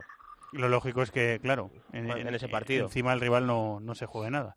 Eh, bueno, Inglaterra, Manchester, Danny Hill, muy buenas, ¿cómo estás? Hola, ¿qué tal, Fernando? Muy buenas. Hemos hablado con un ex del Arsenal, con, con Lauren, de ese gesto que nos ha eh, sorprendido tanto aquí, que nos ha llamado tanto la atención, eh, del trofeo que le entregó eh, Alex Ferguson, es, eh, acérrimo enemigo de Arsene Wenger, al eh, entrenador francés del Arsenal, que va a dejar el equipo a final de temporada. No, no sé qué ecos ha tenido en Inglaterra esta, este detalle o este gesto. Aquí, allí lo vería normal, claro.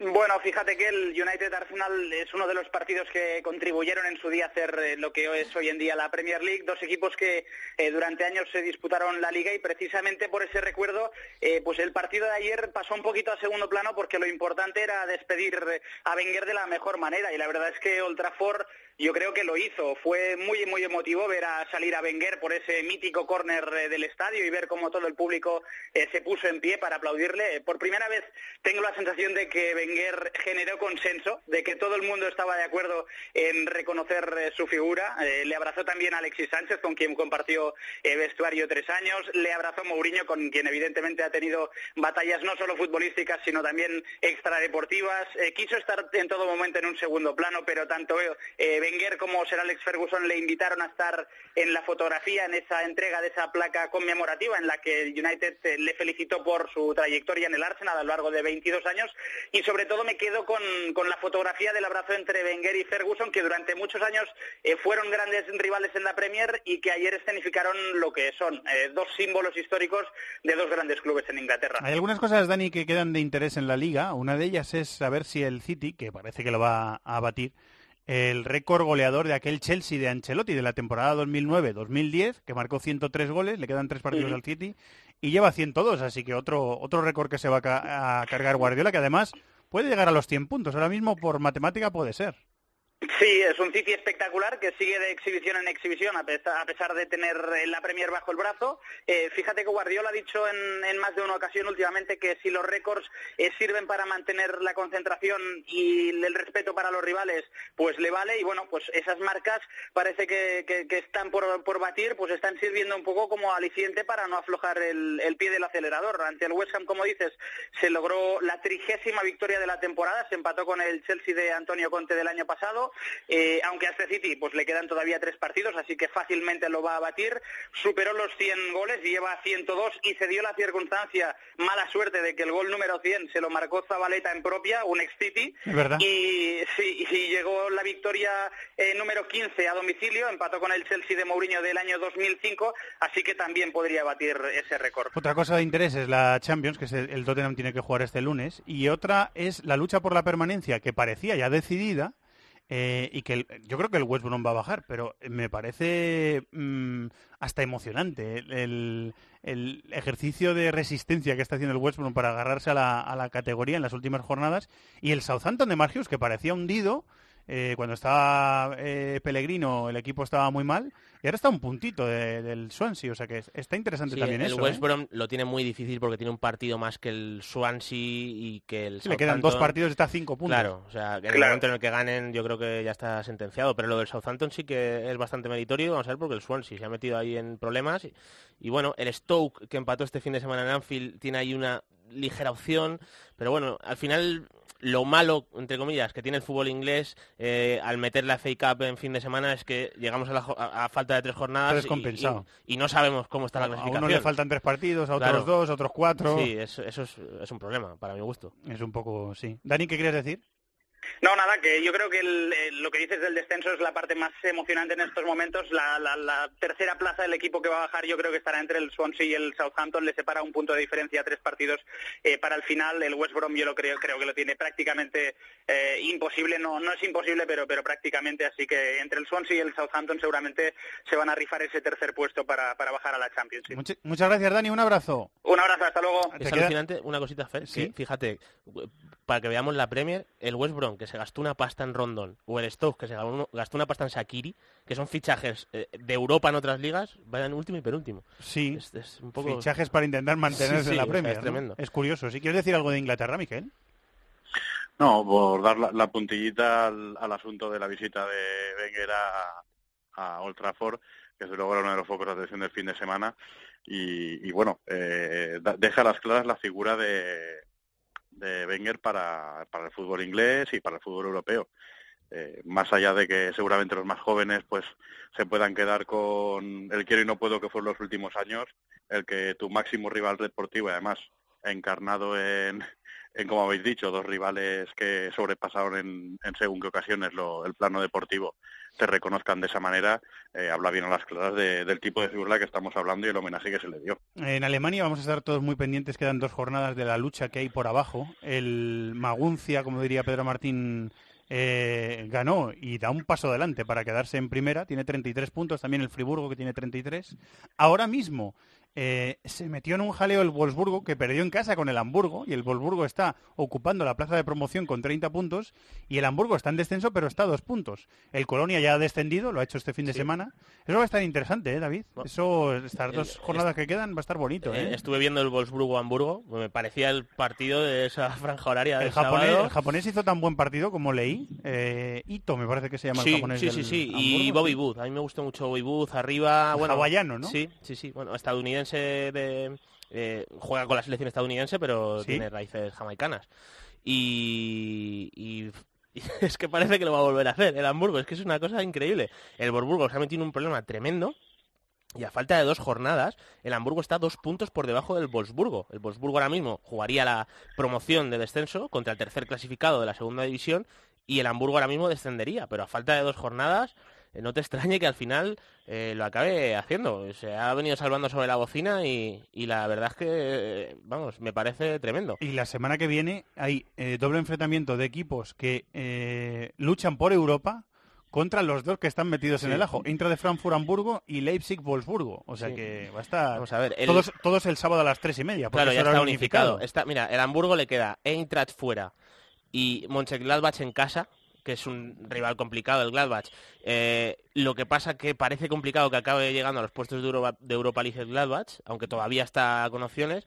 Y luego el Wolfsburgo le queda, como decías, visitar al Leipzig y sí que es verdad que en la última jornada juega en casa contra el Colonia, que ya ha bajado. Que ya está descendido. Entonces Eso le puede- ahí, eh, tiene Sí, pero si pincha este fin de semana Sí, y el. Hamburgo gana, cuidado, ¿eh? Mm. ¿Qué quiere decir, Miquel?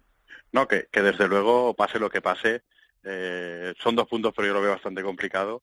Eh, yo creo que ningún aficionado del Hamburgo se podrá quejar de, que la mala planificación, que eh, las salvaciones del Hamburgo es un main, eh, main topic en, el cibercafé, eh, no les puedan achacar que no, no lo hayan peleado, porque vamos, eh, equipos que han entrado, porque recordemos que el Hamburgo ha tenido dinámicas muy malas y, y ahora está en, otra vez ahí porque, bueno, por el motivo que sea, eh, se han vuelto a enganchar y, y ven posible que lo van a, que lo pueden conseguir y está, matemáticamente es posible.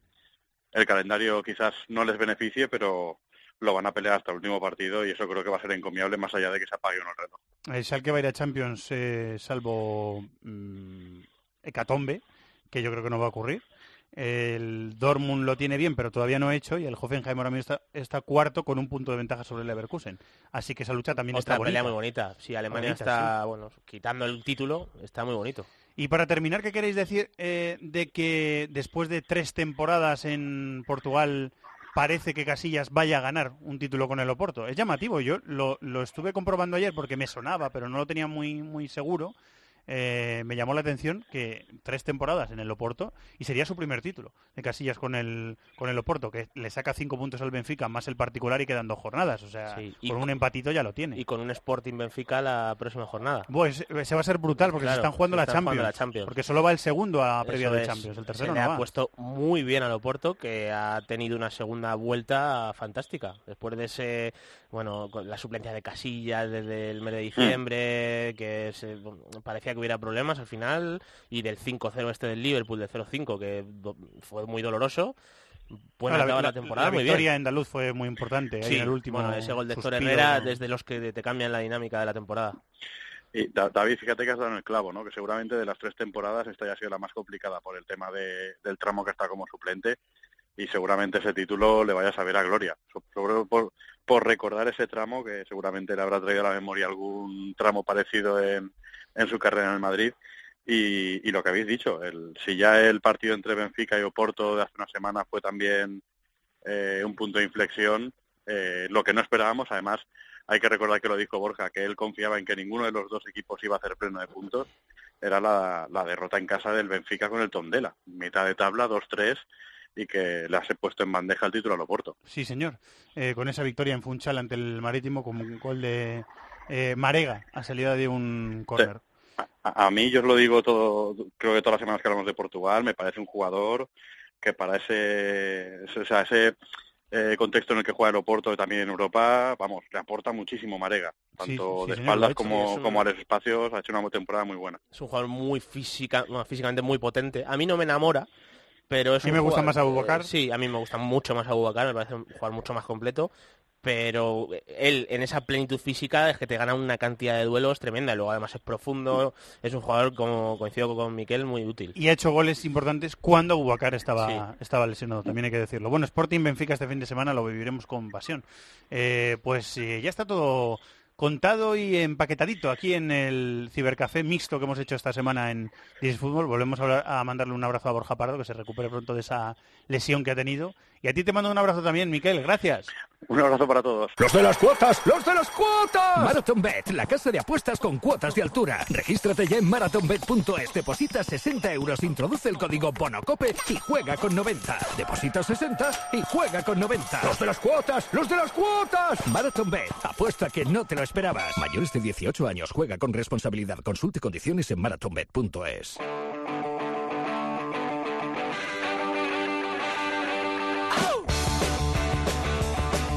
Inglaterra, Italia, Alemania, competiciones europeas, Sudamérica, África, Asia, Oceanía. Todo el fútbol del mundo cabe en cope.es. puedo soportar estar así todos los días. Vamos hasta Nueva York, querido Ariel Judal. Muy buenas, compañero, ¿cómo estás? Hola Fernando, ¿qué tal? Muy bien. Eh, tenemos a Boca Juniors al borde de caer eliminado en la Copa Libertadores. ¿Me pones en uno de tus titulares de esta semana?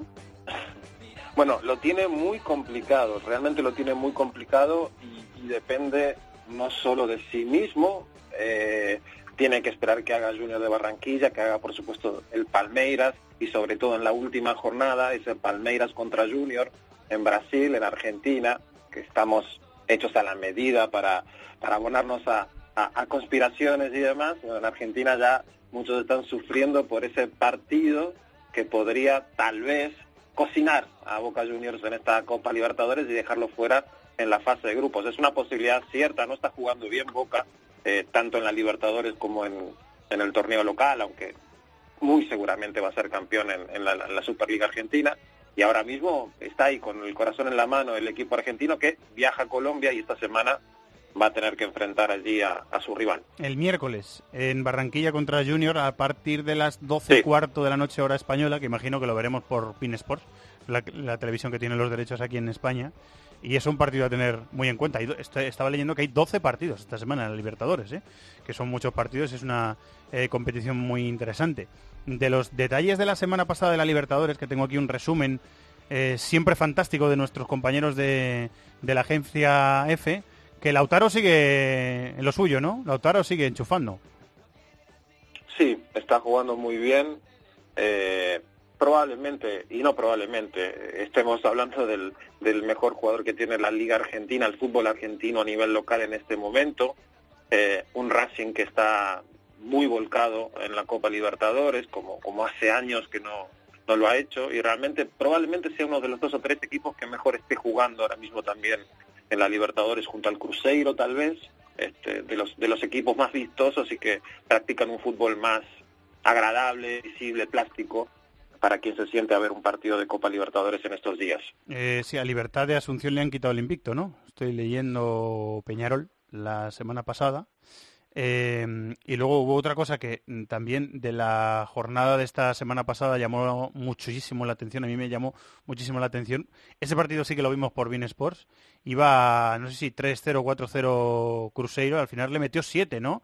a, a Universidad de Chile. A la, U- a la U de Chile. Sí, Sí, lo que pasa se quedó con nueve, me parece, ¿no, Ariel? O fue- sí, yo lo estuve viendo. La segunda parte, sí. Pero, pero llama mucho la atención el bajón que están teniendo este año los equipos, los clubes chilenos, Colo Colo, la U, en competiciones internacionales, cuando habitualmente en los últimos años al menos habían sido competidores muy fuertes. No sé si tiene que ver esto también con, bueno, la crisis que se desató allí en Chile tras la no clasificación de la selección a la Copa del Mundo, pero es verdad que se habla mucho de eso en estas semanas, en estos meses, ¿no? La, la, la, del, del bajón notable competitivo que están teniendo los equipos de Chile. Eh, de la Copa Libertadores, te- de lo que hemos visto, de lo que vamos a ver, ¿te queda algo por decir, Ariel? ¿O lo hemos dicho todo? Sí, creo que lo hemos dicho todo. Lo, fundamental, creo, si vamos a guiarnos por el morbo, hay que ver el partido de Boca esta semana. Si no tienen un buen resultado, yo creo que solo les sirve la victoria, pero eh, digamos, definitivamente si pierde Boca en su visita a Junior, muy probablemente estemos hablando de un Boca eliminado en Copa Libertadores en fase de grupos, algo que sería muy muy fuerte y bastante histórico a nivel del fútbol sudamericano. Además hay que pensar que Boca hace dos años que viene preparando esta participación en la Copa Libertadores, con lo cual es bastante frustrante lo que está ocurriendo con ellos en esta Libertadores. ¿Quieres decir algo, No, que- David? que estoy viendo la clasificación y si no me equivoco, Ariel, si pierdes matemáticamente fuera, ¿no? Porque está Junior 6 puntos, Boca, 4, Boca 5, Sí. sería Palmeiras y Junior 19. Quedaría fuera. Ah, quedaría fuera. Eh, en el Brasileirao, el que lidera es Flamengo. Eh, hemos visto doblete de Vinicius Sí. Junior a Ceará. Son sus dos primeros goles en la Sí. liga. El segundo es facilito. Eh, pero el primero es, eh, a mí me parece buen gol, ¿eh? Eh, Balón al espacio, atacando el espacio, que lo hace también bien Vinicius. Y salvando al portero con, con calidad. Se está hablando del, del jugador del Real Madrid ahí en Brasil, ¿no? Sí, por supuesto, y como Flamengo aparte es un equipo tan grande y tan de tanto mm, poder de convocatoria en todo Brasil, eh, todo lo vinculado a Flamengo, todo lo vinculado a Corinthians suena mucho más que con respecto a otros equipos. Además están buscando entrenador, están punteros, pero están buscando entrenador.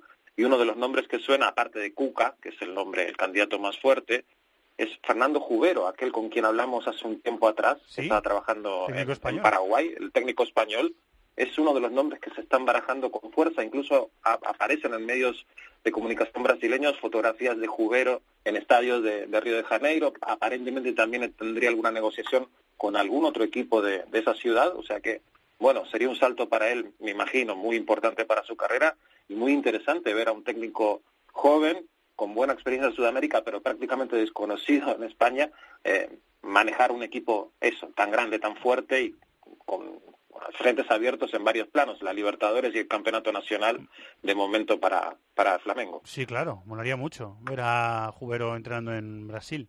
Eh, ya como el otro, eh, otro día eh, Maldini, que Diniz lo está haciendo muy bien en el Atlético Paranaense. eh, o sea que tenemos nueva ola de técnicos en el fútbol brasileño. Eh, tenemos eh, gol español y protagonista que vamos a escuchar en la MLS, ¿no? Eh, Ariel. Sí, dos goles del Guajevilla. New York City ganó el domingo 3 a 1 como local a FC Dallas, al equipo tejano. Eh, no solo El dos segundo me lo perdí Villa, entonces. Vi el primero de penalti, pero el segundo entonces me lo perdí. el- te perdiste el mejor porque fue un, un gol bastante bonito. Eh, en el primero también el Guaje tuvo participación. Volvimos a ver este fin de semana a un Villa que se parece más al del año pasado y al de 2016. No había comenzado demasiado bien, tuvo una lesión que lo mantuvo tres o cuatro semanas fuera y, él mismo lo decía, ¿no? que él se, se sentía reencontrado con, con lo que él pudo dar hasta ahora en la MLS, una imagen excelente y aparte eh, el primer gol fue el gol número 400 en su carrera profesional, sumando por supuesto todos los goles en divisiones eh, en, en divisiones menores de España, todo lo que ha hecho en la primera división española, en la selección de española y por supuesto los sesenta y pico de goles que ha anotado aquí en, en América del Norte. Eh, le escuchamos porque estuvo al final de ese partido eh, Ariel eh, con David Villa y podemos escuchar al asturiano. He estado un mes fuera, eh, poco a poco voy volviendo al, al equipo y, y, bueno, han sido eh, dos partidos anteriores a estos en el que he tenido que jugar en Tour, no me quejo, obviamente es mucho más difícil para, para tu físico y bueno, hoy estoy contento con el rendimiento que he tenido, pero ahora estoy bastante, bastante cansado, obviamente. Para mi cabeza no, el trabajo no está terminado, simplemente he hecho dos goles que han servido para, para el equipo hacer tres puntos y estoy contento por ello, pero el trabajo no, no está terminado. Sigue haciendo muy buen trabajo David Villa en Estados Unidos y le seguimos eh, viendo. Sabemos que ha hecho Ibrahimovic esta eh, semana en lo que se refiere a la- lo que ven las cámaras en el campo. Eh, ha jugado bien, pro- probablemente una actuación de las mejores que ha tenido Ibra eh, desde que llegó a la MLS. No marcó ningún gol, pero su equipo tiene el Galaxy, tiene graves problemas defensivos y finalmente terminó perdiendo como local en casa 3 a 2 ante los Red Bulls de Nueva York.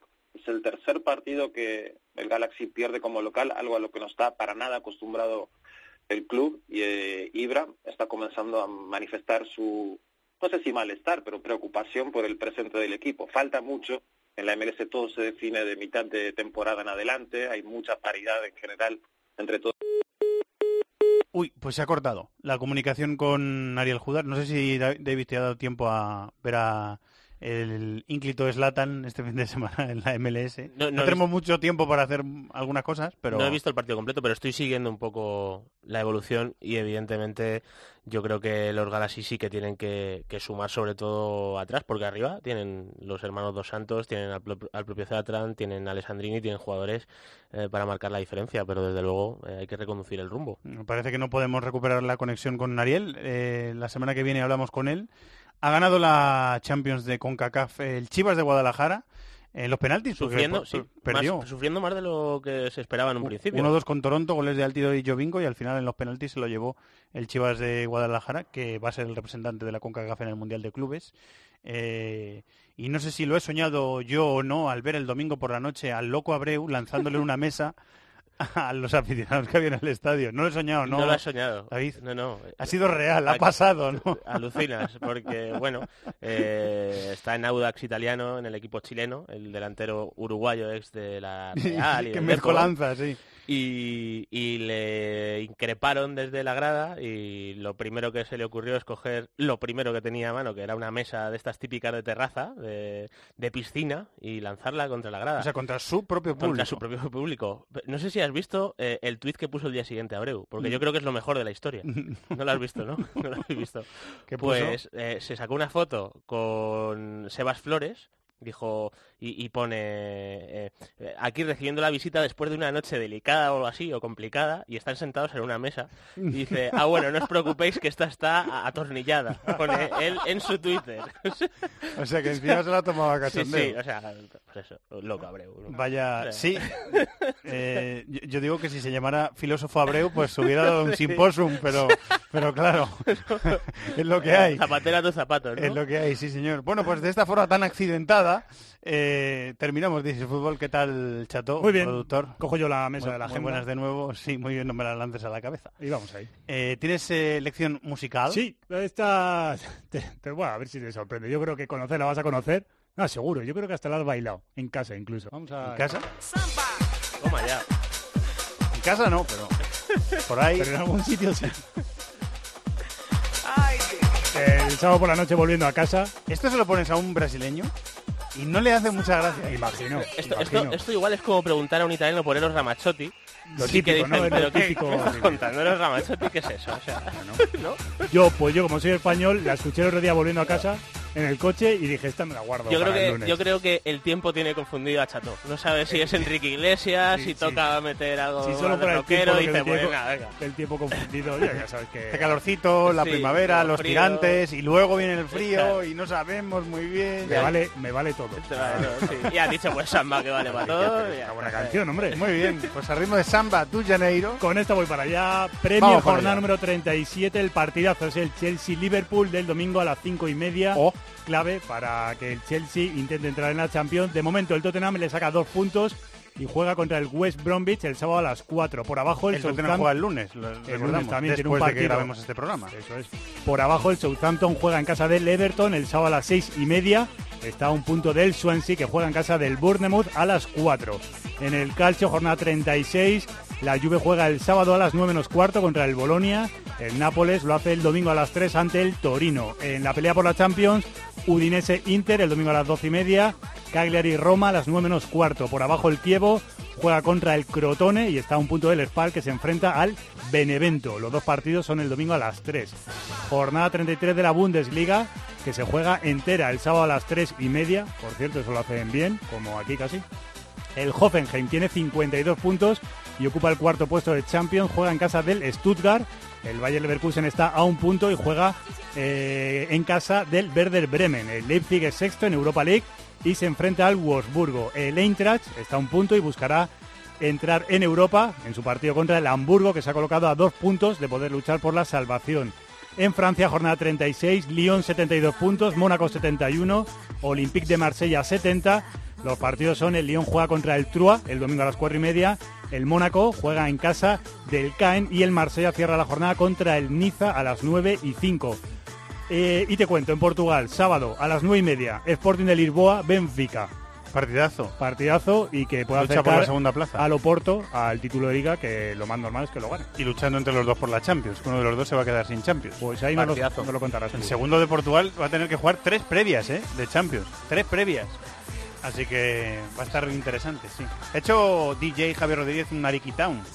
Ha hecho una mezcla ahí. No la- ni lo has notado, macho. Estaba Lo ha hecho tan bien. Lo ha hecho tan bien. Estaba concentrado en la agenda.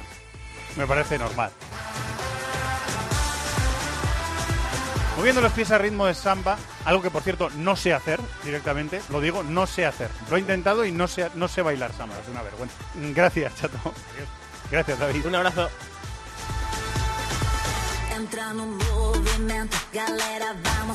Y gracias a nuestro DJ y técnico, eh, Javier Rodríguez. Bueno, esperamos que hayáis eh, disfrutado del programa, que disfrutéis de todo el fútbol que tenemos, que es mucho y muy apasionante, con tiempo de juego durante toda la semana y también eh, la previa por delante, Corrochano a las 3 de la tarde, con Expósito, y el análisis por detrás, Juanma Castaño a las 11 y media, en el partidazo de Cope.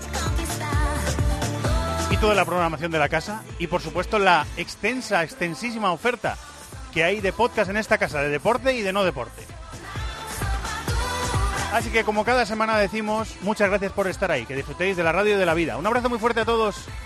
Adiós.